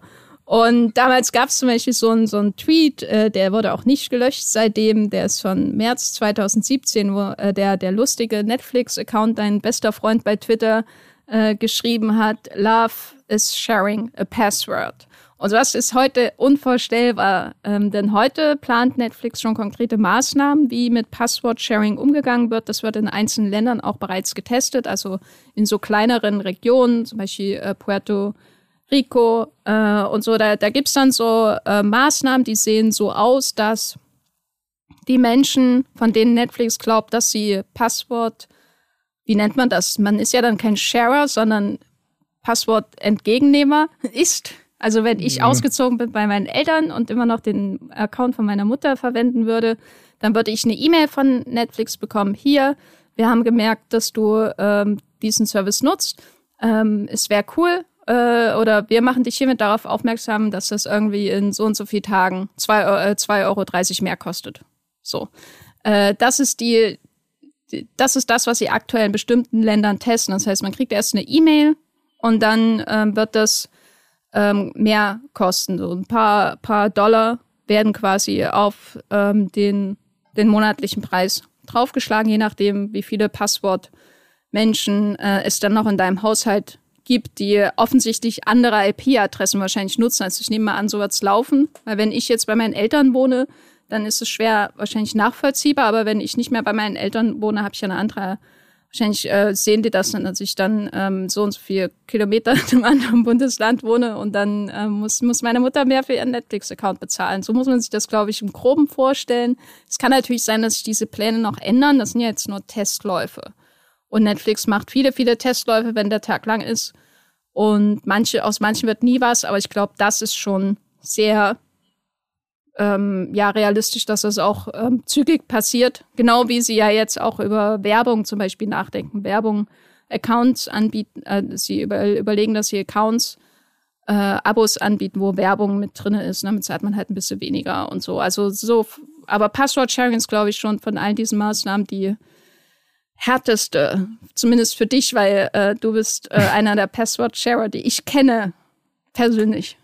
Ich könnte mir vorstellen, dass ich mich dann zu einem Nutzer entwickle, der das ähnlich äh, handhabt wie du, dass ich mich dann zwischendurch mal anmelde bei Netflix. Also wenn es dann irgendwann mal so weit kommen sollte, dass ich nicht mehr äh, mich durchfüttern lassen kann äh, von, von, von meinem Premium-Account. Äh, ja. Nee, also es sind, sind so, so einige Dinge bei Netflix, die jetzt im Gespräch sind, äh, die früher irgendwie undenkbar waren bei Netflix, wo, also sie haben sehr, sehr häufig betont, dass es nie ein, ein, äh, dass es nie Werbung geben wird bei Netflix. Und es wird wahrscheinlich auch in Zukunft so sein, dass man nicht äh, Werbung präsentiert bekommt, wenn man, wenn man sich für einen Account entscheidet, äh, der, der das eben nicht beinhaltet. Aber es wird wahrscheinlich passieren, ähm, dass, dass man sich ein, ein, ein Abo-Modell aussuchen kann, in dem man dann eben für etwas weniger Geld, äh, aber wofür man, wofür man dann weniger Geld bezahlt, aber eben mit Werbung. Du musst dann eben Werbung ertragen. Äh, da da gibt's ja ähm, bei RTL Plus zum Beispiel, hast du ja auch gerade so ein, so ein so ein Werbemodell. Ich glaube, in Hulu ist es bei in den USA. Hast du auch so ein Advertising ähm, nennt sich das dann. Ja, also das, ist, das sind so Sachen, das steht alles gerade im Raum. Äh, ähm, Werbung wird aber immer konkreter. Also in den nächsten ein bis zwei Jahren, so ist jetzt gerade die Ansage von äh, Rita Hastings, soll es äh, eine Netflix-Alternative geben, die weniger kostet, äh, aber da muss man sich eben Werbung angucken. Ähm, generell, ähm, wir können uns auch mal ein bisschen die Preise angucken, das ist nämlich ein weiterer Punkt. Ähm, denn ich glaube, die Werbung wird, oder das Werbemodell wird, glaube ich, vor allem für die Leute dann interessant, die äh, erstens, so wie ich dann, irgendwann, irgendwann nicht mehr äh, in den Vierer-Account rein können und dann eben äh, sich selber irgendwas dann ähm, abonnieren müssen. Ich möchte dann, dann gerne einen Erfahrungsbericht von dir lesen. Ja, ja. Jetzt gerade zahle ich äh, 4,50 Euro äh, für, für meinen Netflix-Account. Wenn ich dann da nicht mehr rein kann, dann muss ich ähm, wenn ich HD-Inhalte haben möchte, muss ich äh, 12,99 Euro bezahlen. Und dann kann da noch jemand anders mit rein, der hier äh, im Haus wohnt, vielleicht mein Nachbar oder so. Mal gucken. Äh, nee, jedenfalls, also die Preise haben sich ja äh, auch äh, entwickelt bei Netflix. Ganz am Anfang hat äh, Netflix mal äh, im Premium-Abo 11,99 gekostet. Das Basis-Abo, wo du dann nur SD-Inhalte hast und nur einen Account, glaube ich. Äh, das hat 7,99 gekostet. Das hat sich inzwischen, also der, der günstigste Account, der kostet immer noch 7,99. Also das steigert sich nicht, aber die, der Premium-Account, der kostet inzwischen ähm, 17,99, also 18 Euro inzwischen. Ähm, und da wird es natürlich immer attraktiver äh, irgendwann, gerade weil es immer mehr Streaming-Dienste gibt, weil wir immer, wir müssen immer mehr Streaming-Dienste abonnieren, um wirklich alles zu sehen oder um möglichst viel zu sehen. Und ähm, da wird es wahrscheinlich attraktiv, sich dann irgendwann mal, keine Ahnung, was, was könnte, was könnte so ein Netflix-Account mit Werbung kosten? Womöglich irgendwie die Hälfte oder so.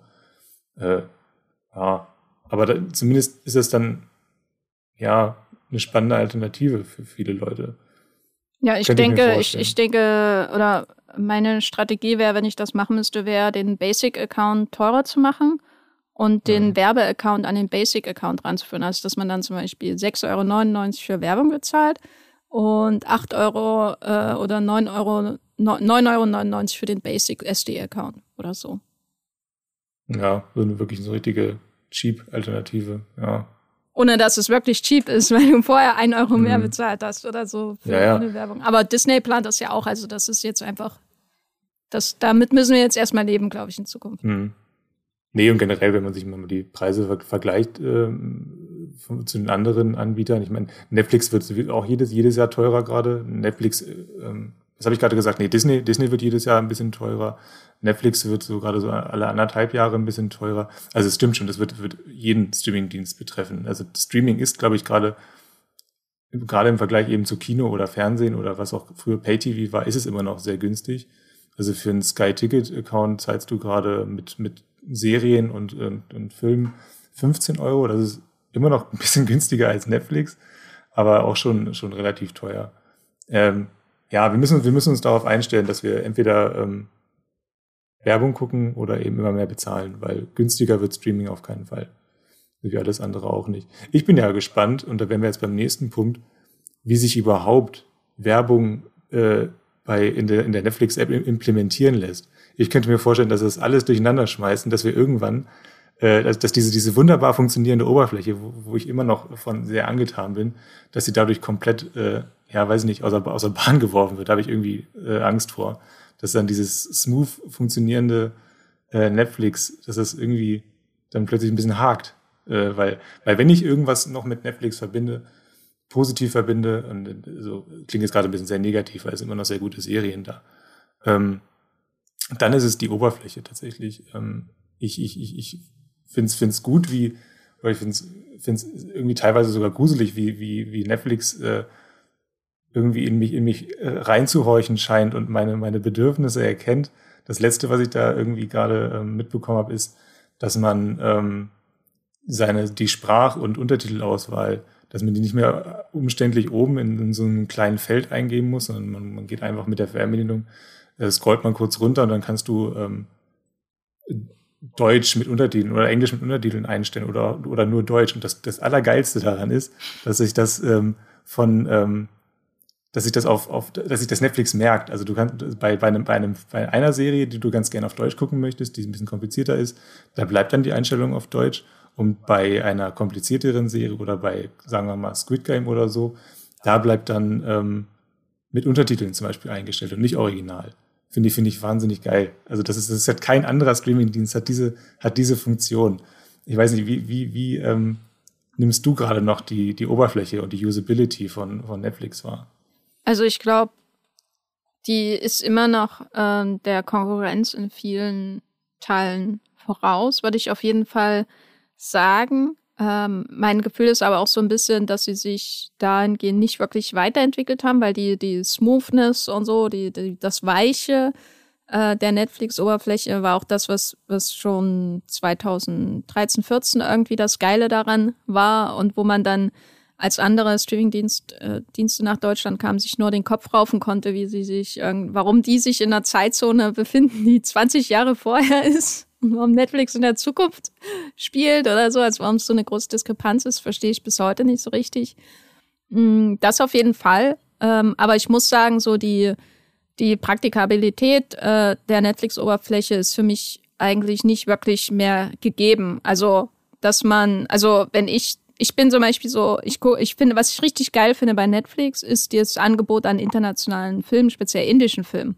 Äh, also sie haben keine Klassiker und so und das, damit lebt man halt, aber dass man jetzt einfach in Deutschland so einen relativ aktuellen Bollywood-Film schauen kann, vielleicht sogar ungekürzt, das ist halt krass, weil die kommen ja manchmal nicht mal auf DVD oder so und die sind dann auf einmal verfügbar, sogar in der Originalversion. Aber wenn ich jetzt bei Netflix eingebe indische Filme oder so, dann habe ich irgendwie zwei, drei Zeilen äh, mit entfernt indischen Filmen und dann kommen nur noch Werbung für, also Werbung Anführungszeichen, dann kommen nur noch die Originalproduktionen, die überhaupt nichts damit mehr zu tun haben, von Netflix, die sie mehr andrehen wollen. Warum steht dann Red Notice da? Oder vielleicht noch ein lebensnaheres Beispiel für viele Menschen in Deutschland, wenn ich nach Actionfilmen schauen möchte oder so. Also man kann ja das Genre direkt eingeben in die Suche und dann, wär, äh, dann erscheinen Filme, aber es sind nie alle. Es ist, es ist auch sehr buggy. Manchmal werden mir nur fünf angezeigt, manchmal werden mir 25 angezeigt. Und das ist das, ähm, wenn man nicht die, wenn man nicht völlig auf die Startseite und die damit verbundenen, verbundenen Algorithmen vertrauen, vertrauen möchte, sondern seinem täglichen Leben was Konkretes sucht bei Netflix, dann finde ich das völlig unbrauchbar. Äh, dann muss ich erst irgendwie zu einem Dienst geben, der mir anzeigt, was überall bei welchem Streamingdienst streamt, um das irgendwie richtig zu finden. Oder noch schlimmer, irgendwie so ein Dienst, der äh, äh, äh, mir dann nach Genres oder so das anzeigt und so und da, aha, diese Actionfilme gibt's bei Netflix und dann gehe ich auf Netflix und gebe den Titel dieses äh, Films ein oder so. Das ist mir schon sehr, sehr oft passiert. Ich weiß, es betrifft wahrscheinlich nicht viele Menschen, weil viele, ähm, vielen es wahrscheinlich genügt, da durchzuscrollen und äh, so, aber da muss ich ja auch sagen, bei der Startseite von Netflix, und jetzt kommt mein absoluter, also ich bin ja gerade voll im Brand-Modus, aber das nervt mich so. Ist das mir immer, wenn ich da auf die mehr Actionfilme für dich, Jenny, äh, auf den Slider äh, klicke oder so oder ähm, was es da alles gibt, äh, dann, dann kommt ja immer Zeug, was ich schon gesehen habe, ähm, was äh, uns immer über Wochen hinweg immer dasselbe, was mir angezeigt wird. Also das ist ja auch das Schlimme. Und der Algorithmus ist auch nicht so gut, dass er mir da vielfältige Sachen anzeigt. Der gibt mir irgendwie einmal einen Bollywood-Slider oder so und dann bin ich so happy, weil ich sehe das mal von selber auf der Startseite. Aber bei den Actionfilmen sind zum Beispiel nie Bollywood-Actionfilme dabei oder so. Also das sind natürlich alles kleine Dinge, die ich da kritisiere, die manche vielleicht nicht nachvollziehen können. Aber ich finde das so anstrengend, dass ich jedes Mal, wenn ich auf die Startseite komme, immer nur dasselbe sehe. Vor allem immer nur Netflix Eigenproduktion. Und ich muss halt sagen, das, was ich primär bei Netflix gucke, sind nicht die Eigenproduktionen. Und damit bin ich halt sowieso auf einem äh, sinkenden Schiff als Nutzerin.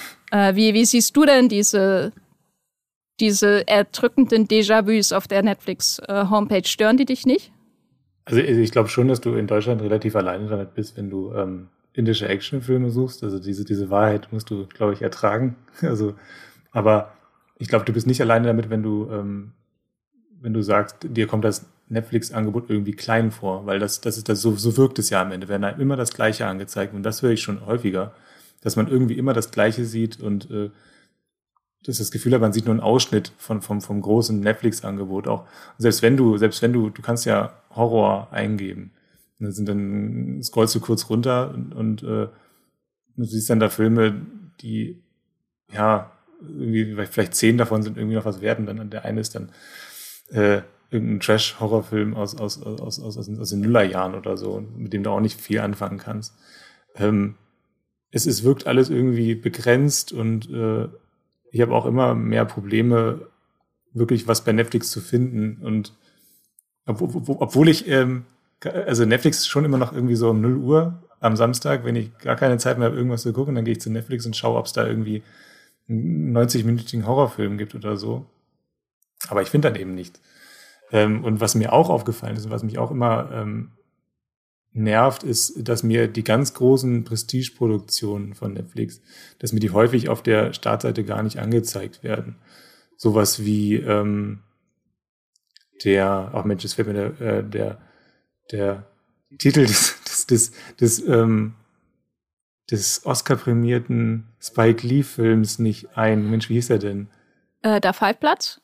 Da Five Platz, genau. Der wurde mir damals nicht angezeigt. Ich habe mich riesig auf diesen Film gefreut und musste dann erstmal äh, da eingeben in der, in der Suchzeile. Da wurde mir nichts angezeigt, da wurde mir irgendeine Serie, die mit DA an, anfängt, wurde mir angezeigt.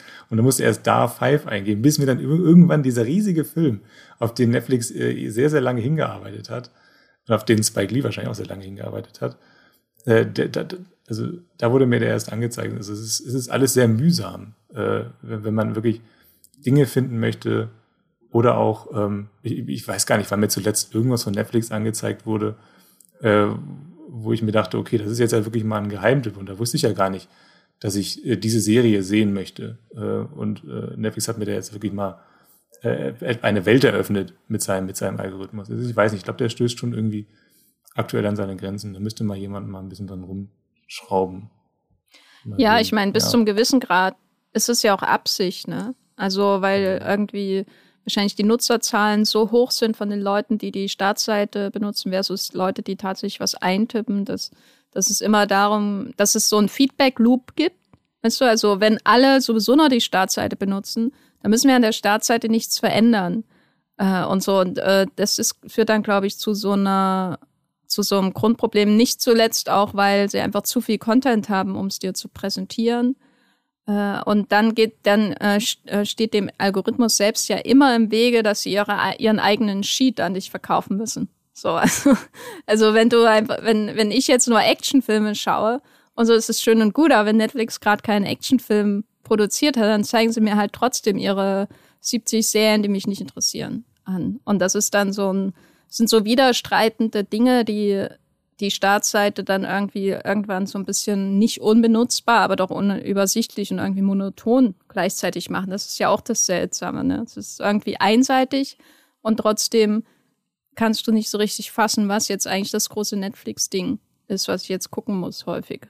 Außer es startet wirklich mal an Bridgerton. Aber das passiert ja auch nicht jede Woche. Ja. Ähm, wir kommen langsam so ein bisschen zum Ende. Wir sind jetzt alle Punkte durchgegangen, die wir an Netflix mal gut fanden, wo wir so ein paar Kritikpunkte angebracht haben. Jetzt äh, wollen wir, wir wollen ja am Ende aus diesem Podcast die These so ein bisschen rausschälen oder die Frage rausschälen, ist Netflix noch der beste Streamingdienst? Äh, und dafür, ich hoffe, Jenny, du hast es vorbereitet, oh äh, wollen wir, du kannst es auch improvisieren. Dafür wollen wir so, so ein kleines äh, Ranking der aktuellen Streamingdienste machen. Ähm, brauchst, du, brauchst du noch ein paar Minuten, Jenny? Nein, um das, ja, ich schaff das schon, ich schaff das schon. Also ich würde sagen, wir, wir können ja die Top 4 vielleicht nur ähm, kurz, kurz vortragen. Ich würde mal mit meinem Platz 1 anfangen und ich hoffe, das ist nicht dein Platz 1 oder fangen wir mit Platz 4 an. Gehen nur deutsch verfügbare? Ich würde sagen, nee, nee, mach mal ruhig, mach mal ruhig deine liebsten Streamingdienste. Okay. Mich interessiert das. Ich würde mit meinem Platz 4 anfangen, das ist nämlich Disney Plus. Ich weiß, dass du ähm, äh, Disney Plus äh, nicht so wohlgesonnen bist. Ähm, ich kann äh, auf Disney Plus gerade nicht verzichten tatsächlich, weil ich ähm, mich, weil mich schon interessiert, äh, wie, wie die Star Wars und, und Marvel-Welten sich irgendwie weiterentwickeln. Und dafür muss man eben Disney Plus haben. Äh, und außerdem finde ich bei Disney Plus äh, die, die ganzen, die, die Hulu-Serien kommen da auch hin, zum Beispiel sowas wie ähm, Dope Sick und zuletzt kam das Star Original ähm, The Dropout, die Serie über Elizabeth Holmes, ich glaube, die war auch von Hulu produziert, hoffentlich sage ich da jetzt nichts Falsches. Trotzdem, die, die Vielfalt ähm, bei, bei Disney Plus spricht mich schon an. Es gibt sehr viele Actionfilme und Komödien aus den 90er Jahren. Also wenn ich Filme sehen will, ähm, bin ich bei Disney inzwischen besser aufgehoben als bei Netflix. Ähm, Habe ich zumindest das Gefühl, das sind, das sind nicht nur die Marvel-Filme und nicht nur die Star Wars-Filme und auch nicht nur die ganzen Disney-Animationsfilme. Das betrifft häufig auch die ganzen Genrefilme. Alien ist da und so weiter. Und die Usability wird auch immer besser von Disney Plus. Die hat am Anfang immer so ein bisschen gehakt. Ähm, da haben wir, glaube ich, auch einen, da haben wir auch einen Podcast zu gemacht. Wir haben, glaube ich, zwei Disney Plus Podcasts bei uns. Ähm, genau. Also doch, insgesamt äh, ist Disney Plus bei mir gerade auf der 4. Wie ist es bei dir? Also dein Platz 4? Ich glaube, äh, warte mal, ein Platz 1. Ich glaube, äh, bei mir ist der Platz 4 wahrscheinlich Sky. Weil äh, Sky, also ich habe aktuell kein Sky-Abo. Ähm, äh, ich habe aktuell, glaube ich, so, kaum ein Streaming-Abo, weil ich gerade alles zurückgefahren habe. Ähm, aber also hauptsächlich aus, aus persönlichen Spargründen und weil ich, wenn ich irgendwie zwei Wochen unterwegs bin in einem Monat, dann kündige ich meistens ein Streaming-Abo in dem Monat oder so, weil ich weiß, in der Zeit werde ich nichts gucken oder so. Ähm, aber Sky hat äh, so, glaube ich, rein für den deutschen Markt äh, mit das beste Angebot für Serien und Filme, die mich interessieren. Da hakt es aber für mich einfach an der Usability. Das ist so ein, so ein riesen Widerspruch zwischen den beiden, dass ich ähm, da kein, kein dauerhaftes Abo habe, sage ich mal. Ähm, das ist sowas, was auf jeden Fall noch Verbesserungsbedarf hat. Ähm, was ist dein äh, Platz drei? Apple TV Plus tatsächlich. Ähm, ich eben habe Apple TV Plus ist so einer, bei dem ich so ein bisschen rotiere. Also den habe ich, den habe ich mal und habe ihn mal nicht. Und wenn ich ihn habe, dann muss ich dafür eine 5 Euro bezahlen und kann dann da so geile Serien wie Ted Lasso und äh, The Morning Show gucken. Das ist einfach so schön verdichtet alles. Ich muss nicht dafür bezahlen und bekomme guten Content. Das ist in, in der Gesamtheit, äh, das ist das beste Preis-Leistungs-Verhältnis gerade, was man so, glaube ich, kriegt auf dem Streaming-Markt. Äh, da habe ich es jetzt mal kurz gemacht. Ähm, was ist dein Platz 3? Apple TV Plus aus denselben Ach. Gründen. Dann äh, würde ich direkt weitermachen. Bei mir ist nämlich auf ähm, Platz 2 tatsächlich Netflix, weil Netflix für mich immer noch, das habe ich so ein bisschen ein paar Mal jetzt ja auch schon angedeutet, ist schon immer noch so, so mein, mein Streaming zu Hause, die erste ähm, Anlaufstelle, wenn ich dann doch irgendwie mal, wenn ich nur 20 Minuten Zeit habe, bevor ich äh, nach dem Feierabend ins Kino möchte oder so, dann gehe ich schnell zu äh, Netflix und gucke mir eine Folge Superstore an, weil ich einfach weiß, da, äh, da geht's schnell. Da brauche ich keine Angst haben, dass ich da jetzt irgendwie noch einen Werbespot vorher sehe, zum Beispiel, wie bei Amazon oder so. Und habe dann wirklich äh, eine sehr unkomplizierte Streaming-Erfahrung tatsächlich. Ähm, ich kann immer schnell äh, darauf zugreifen. Das wird mir bei meinen ähm, ähm, diese, es gibt ja diesen, diesen einen Slot, wo man, äh, wo man Serien äh, auswählen kann, die man gerade geschaut hat. Das ist immer ganz weit oben. Äh, es ist der unkomplizierteste Streaming-Dienst, würde ich sagen, Netflix. Deswegen immer noch mein Platz zwei.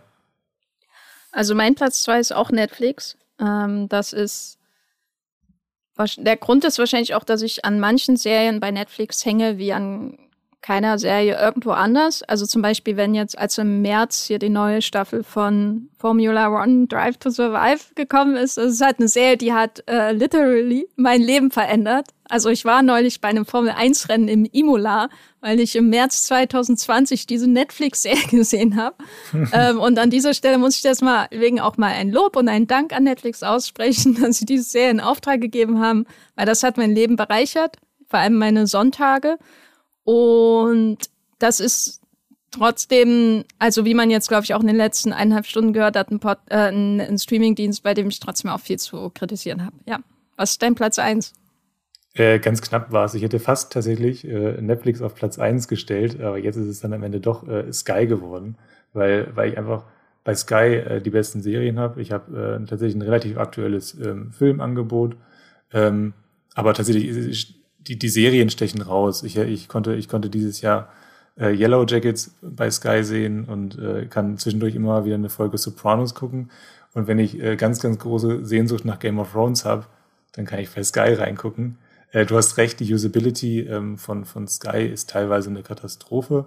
Äh, wenn ich mal ähm, länger zum Beispiel keine Folge Sopranos geguckt habe, was durchaus mal vorkommt, das ist eine Serie, zu der kehre ich äh, einfach gerne mal wieder zurück, äh, dann dann, dann muss ich da erstmal Ewigkeiten suchen und dann, dann wird mir das gar nicht mehr angezeigt, äh, wo, wo ich überhaupt aufgehört habe. Und ich habe jetzt gerade zum Beispiel keine Ahnung, bei welcher Staffel und welcher Folge ich bei Sopranos aufgehört habe und Sky wird mir das auch nicht verraten. äh, und dann muss ich das äh, mühsam äh, bei IMDb, bei den Episodenbeschreibungen, muss ich das dann nach, nachlesen. Das ist der Horror. Äh, ja, genau. Deswegen, aber, aber trotzdem, ähm, das, das, das Serien- und Filmeangebot reißt es am Ende raus. Ähm, quasi, das ist so, schon so die, äh, ja, der, der Kontrast zu Netflix. Netflix nicht ganz so gutes Film- und Serienangebot, aber mega gute Usability und bei Sky das genaue Gegenteil. Ja. Äh, dein Platz eins. Also mein Platz eins ist wahrscheinlich äh, aus ähnlichen Gründen auf Platz eins wie dein Platz eins, aber es ist nicht Sky, sondern es ist HBO Max, ähm, das ich nutze über die Möglichkeiten des Internets ähm, schon jetzt seit einem Jahr ungefähr. Und das hat auch eine problematische Usability, dass also man darf sich HBO Max wirklich nicht über äh, als als äh, oh da wird dann wenn es kommt 2025 oder so wird dann irgendwie der Himmel zu uns herabkommen bin ich wieder bei den religiösen Bildern äh, und uns irgendwie äh, äh vor uns das Streaming mehr scheiden das glaube ich nicht weil die die Usability oder die Ober Nutzeroberfläche von HBO Max auch sehr sehr hakelt und ähm, diverse Probleme hat aber es ist ähm, trotzdem näher dran als Netflix würde ich sagen rein vom Konzept auch äh, als Sky. Äh, und äh, die, die, die Abo-Gestaltung ist für mich auch einfacher ähm, durch, zu durchblicken als bei Sky. Und hat aber, du hast aber wirklich eine, du hast wirklich eine, ein, eine, eine Bibliothek, die ja nicht bei HBO aufhört, sondern du hast, äh, also du hast alle großen Serien von HBO, du hast irgendwie auch die, die Animationsserien von Warner, du hast irgendwelche Klassiker von TNT, äh, äh, oder, oder so. Also äh, TMC, Ton, nee, TCM, Turner Classic Movies, also was mir ja bei, bei Netflix zum Beispiel extrem fehlt. Klassiker, ält, ältere Filme. Du hast alles Mögliche. Und dann ist das Filmangebot halt auch wirklich sehr, sehr gut. Und ähm, jede Woche was Neues. Also angefangen hatte ich das zu nutzen wegen damals, als die Kinofilme während Corona direkt bei HBO Max starteten auch. Also ähm, sowas wie Wonder Woman zum Beispiel oder Jetzt auch Matrix war, glaube ich, der letzte große. Ähm, ähm, aber auch ohne finde ich das immer noch attraktiv. Wobei ich auch da sagen muss, da mache ich auch ähm, Streaming-Pausen. Einfach weil es klingt zwar nicht nach viel, jetzt mal nicht 15 Euro oder nicht äh, 10 Euro für ein Streaming-Abo einen Monat zu bezahlen, aber ich denke mir immer, dafür kann ich auch ins Restaurant gehen und eine schöne Portion Spaghetti Bolognese essen bei meinem Lieblingsitaliener. Und das weiß ich nicht, ob das, das kann es ja auch wert sein, weißt du? Mal einen Monat auf, auf den Streamingdienst ja. zu ähm, verzichten. Wobei ich nicht glaube, dass das viele Menschen machen werden. So, ich glaube, viele werden das einfach aus Gewohnheit behalten und dann andere Sachen für immer deabonnieren. Aber also ja, HBO Max ist, ist ähm, fand ich immer noch sehr, sehr schön. Da finde ich immer was und das kann ich von Netflix nicht behaupten. Ich finde es witzig, dass du gerade Gewohnheit gesagt hast, nämlich wir haben auch ähm, vor knapp zwei Wochen so eine Umfrage bei Twitter gemacht ähm, und dann gefragt, äh, was hält äh, eigentlich unsere Abonnenten bei Twitter noch, äh, also unsere Follower, äh, Abonnenten, äh, uns, was hält denn unsere, unsere Follower noch bei Netflix? Und da, war dann, da kamen sehr interessante Antworten raus. Ähm, nur 9,1 Prozent haben gesagt, die Filmauswahl. 38 Prozent haben gesagt, das Serienangebot. 6,6 Prozent haben gesagt, äh, was anderes. Und 45,7 Prozent, also fast die Hälfte, haben gesagt, es ist nur die Gewohnheit.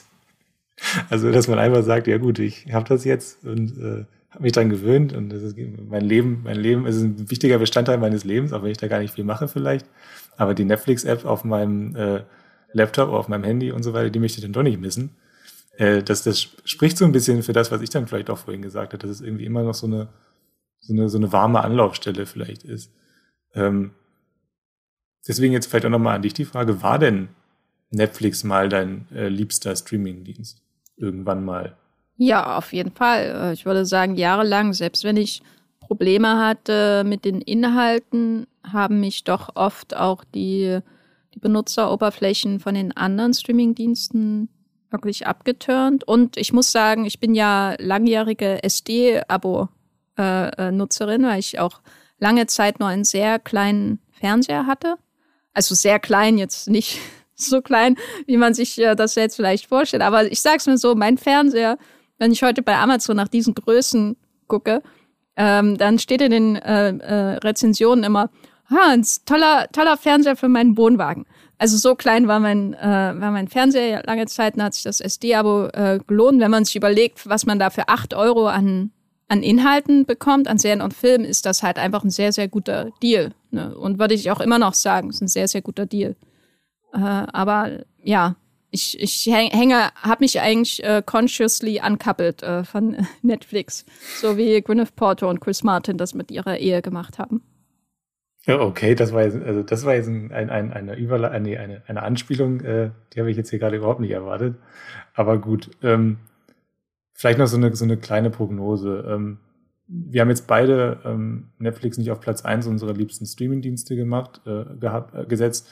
Ähm, wir sind trotzdem immer noch, oder ich bin zumindest trotzdem immer noch ein bisschen verbandelt mit Netflix. Du bist zwischendurch mal da.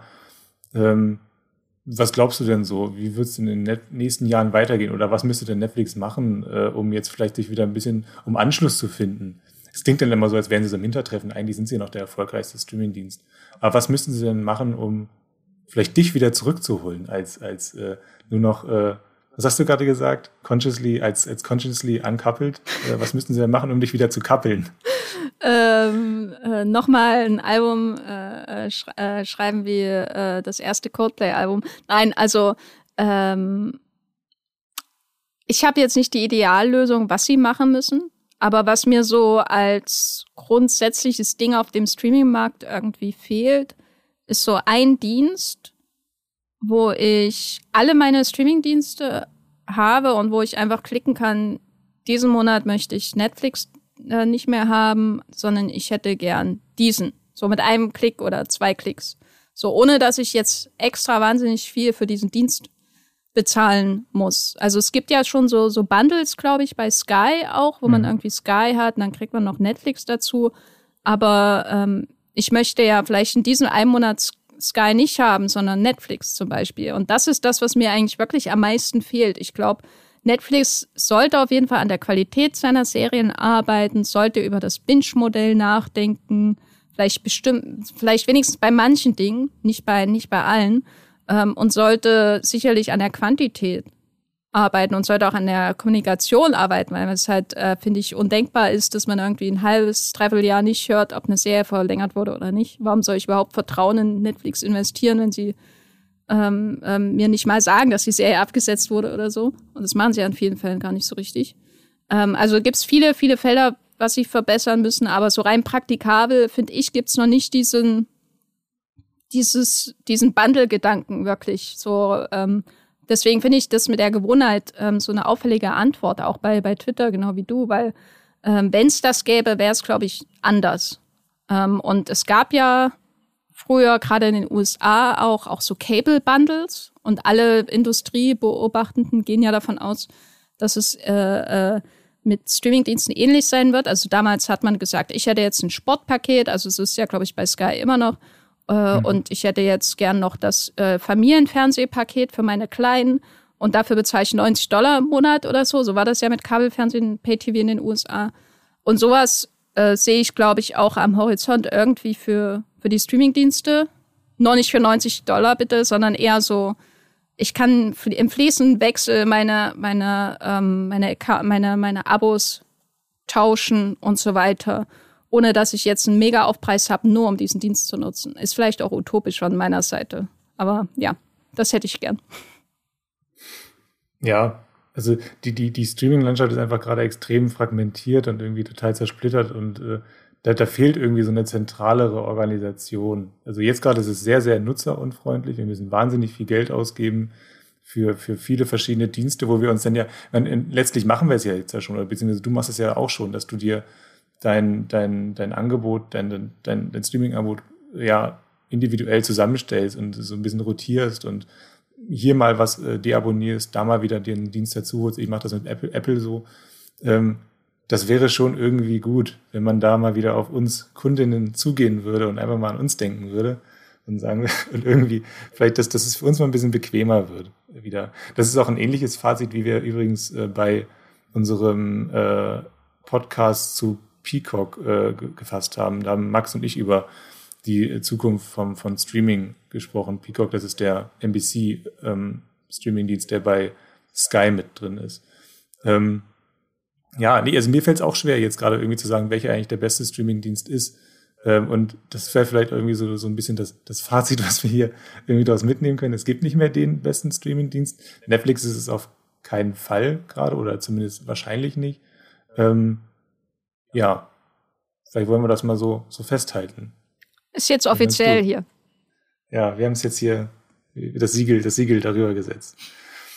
Ja, äh, Jenny, dann würde ich äh, den Podcast hier beenden. Äh, ich danke dir, äh, dass du dabei warst. Ja, ich äh, freue mich, äh, dass ich mit dir nochmal über Netflix reden konnte, weil ich finde das ein ähm, spannendes Thema. Ich glaube, das wird nicht der letzte Podcast sein, den wir über Netflix machen. Gerade jetzt, äh, was sich da alles, äh, was sich da alles in Zukunft wohl noch ändern wird. Äh, ich habe schon, hab schon das Gefühl, in ein paar Monaten reden wir über die nächste Preiserhöhung. Ähm, genau, äh, danke auch an die Zuhörerin. Äh, ohne euch äh, bräuchten wir das ja alles gar nicht machen. Und wenn ihr uns unterstützen wollt, gerne Feedback und Fragen, Themenwünsche oder auch einfach ein paar nette Worte. Das könnt ihr per Mail an podcast.moviepilot.de schicken. Ähm, damit helft ihr uns und es ist auch immer schön, wenn irgendwas aus diesem äh, Internet zurückkommt. Äh, wenn ihr uns außerdem unterstützen wollt, dann geht das ganz einfach äh, abonniert und bewertet uns in der Podcast-App eures Vertrauens. Bei Podcast Addict äh, oder Apple Podcast geht das zum Beispiel. Ähm, bei, Pod, äh, bei Spotify könnt ihr inzwischen ähm, auch fünf Sterne geben. Ich glaube, man kann wirklich nur fünf Sterne geben, oder Jenny? Geht äh, gar nicht anders. Spotify Streamingdienst, den ich nicht nutze. Ach so, ja. Aber nee, ich habe, nein, nein, man kann natürlich alle, man kann auch andere, man kann auch vier Sterne geben, aber ich glaube, dann unter, unter vier Sterne geht's nicht. Sonst, sonst, bei, wird, bei, äh, sonst wirst du rausgeschmissen aus Spotify, genau, wenn genau, das Streamgestöber genau. unter vier Sterne gibt. Richtig. Ähm, oder ihr könnt uns auch bei äh, Twitter folgen. Da findet ihr uns unter Streamgestöber mit OE. Äh, Jenny, wo findet man denn dich außerdem äh, noch? Also mich findet man bei Twitter als Gafferlein, wie der Gaffer, nur Lein noch äh, mit dran. Und außerdem könnt ihr jeden Montag eine neue Folge ähm, eines Podcasts hören, den ich zusammen mit unserem Kollegen Matthias Hopf produziere. Das ist der Wollmilchcast und da sprechen wir über Filme. Ja, das wäre es äh, bei mir. Wie sieht's bei dir? Ah, nee, du hast schon, nee, hast du schon gesagt? Nee, ne? Du hast nicht ich gesagt. Ich habe noch nicht gesagt. nee, nee, ich, ich, ich bin bei, bei Twitter als Hokkaido-Kürbis unterwegs oder auch als Hendrik Busch. Ähm, bei, bei Moviepilot einfach nur Hendrik Busch. Ähm, ja, und dann würde ich sagen, ähm, ciao und äh, streamt was Schönes. Danke, Jenny. Danke, Hendrik. Bis zum nächsten Mal. Tschüss. Das war die neue Folge Streamgestöber. Abonniert uns bei Spotify, Apple oder der Podcast-App eures Vertrauens. Wir freuen uns ganz besonders über eure Bewertungen. Die Musik wurde aufgenommen und produziert von Tomatenplatten. Feedback und Wünsche gehen an podcast.moviepilot.de. Wie ihr mit eurer Sprachnachricht im Podcast landet, erfahrt ihr in den Show Notes und unter www.moviepilot.de slash podcast.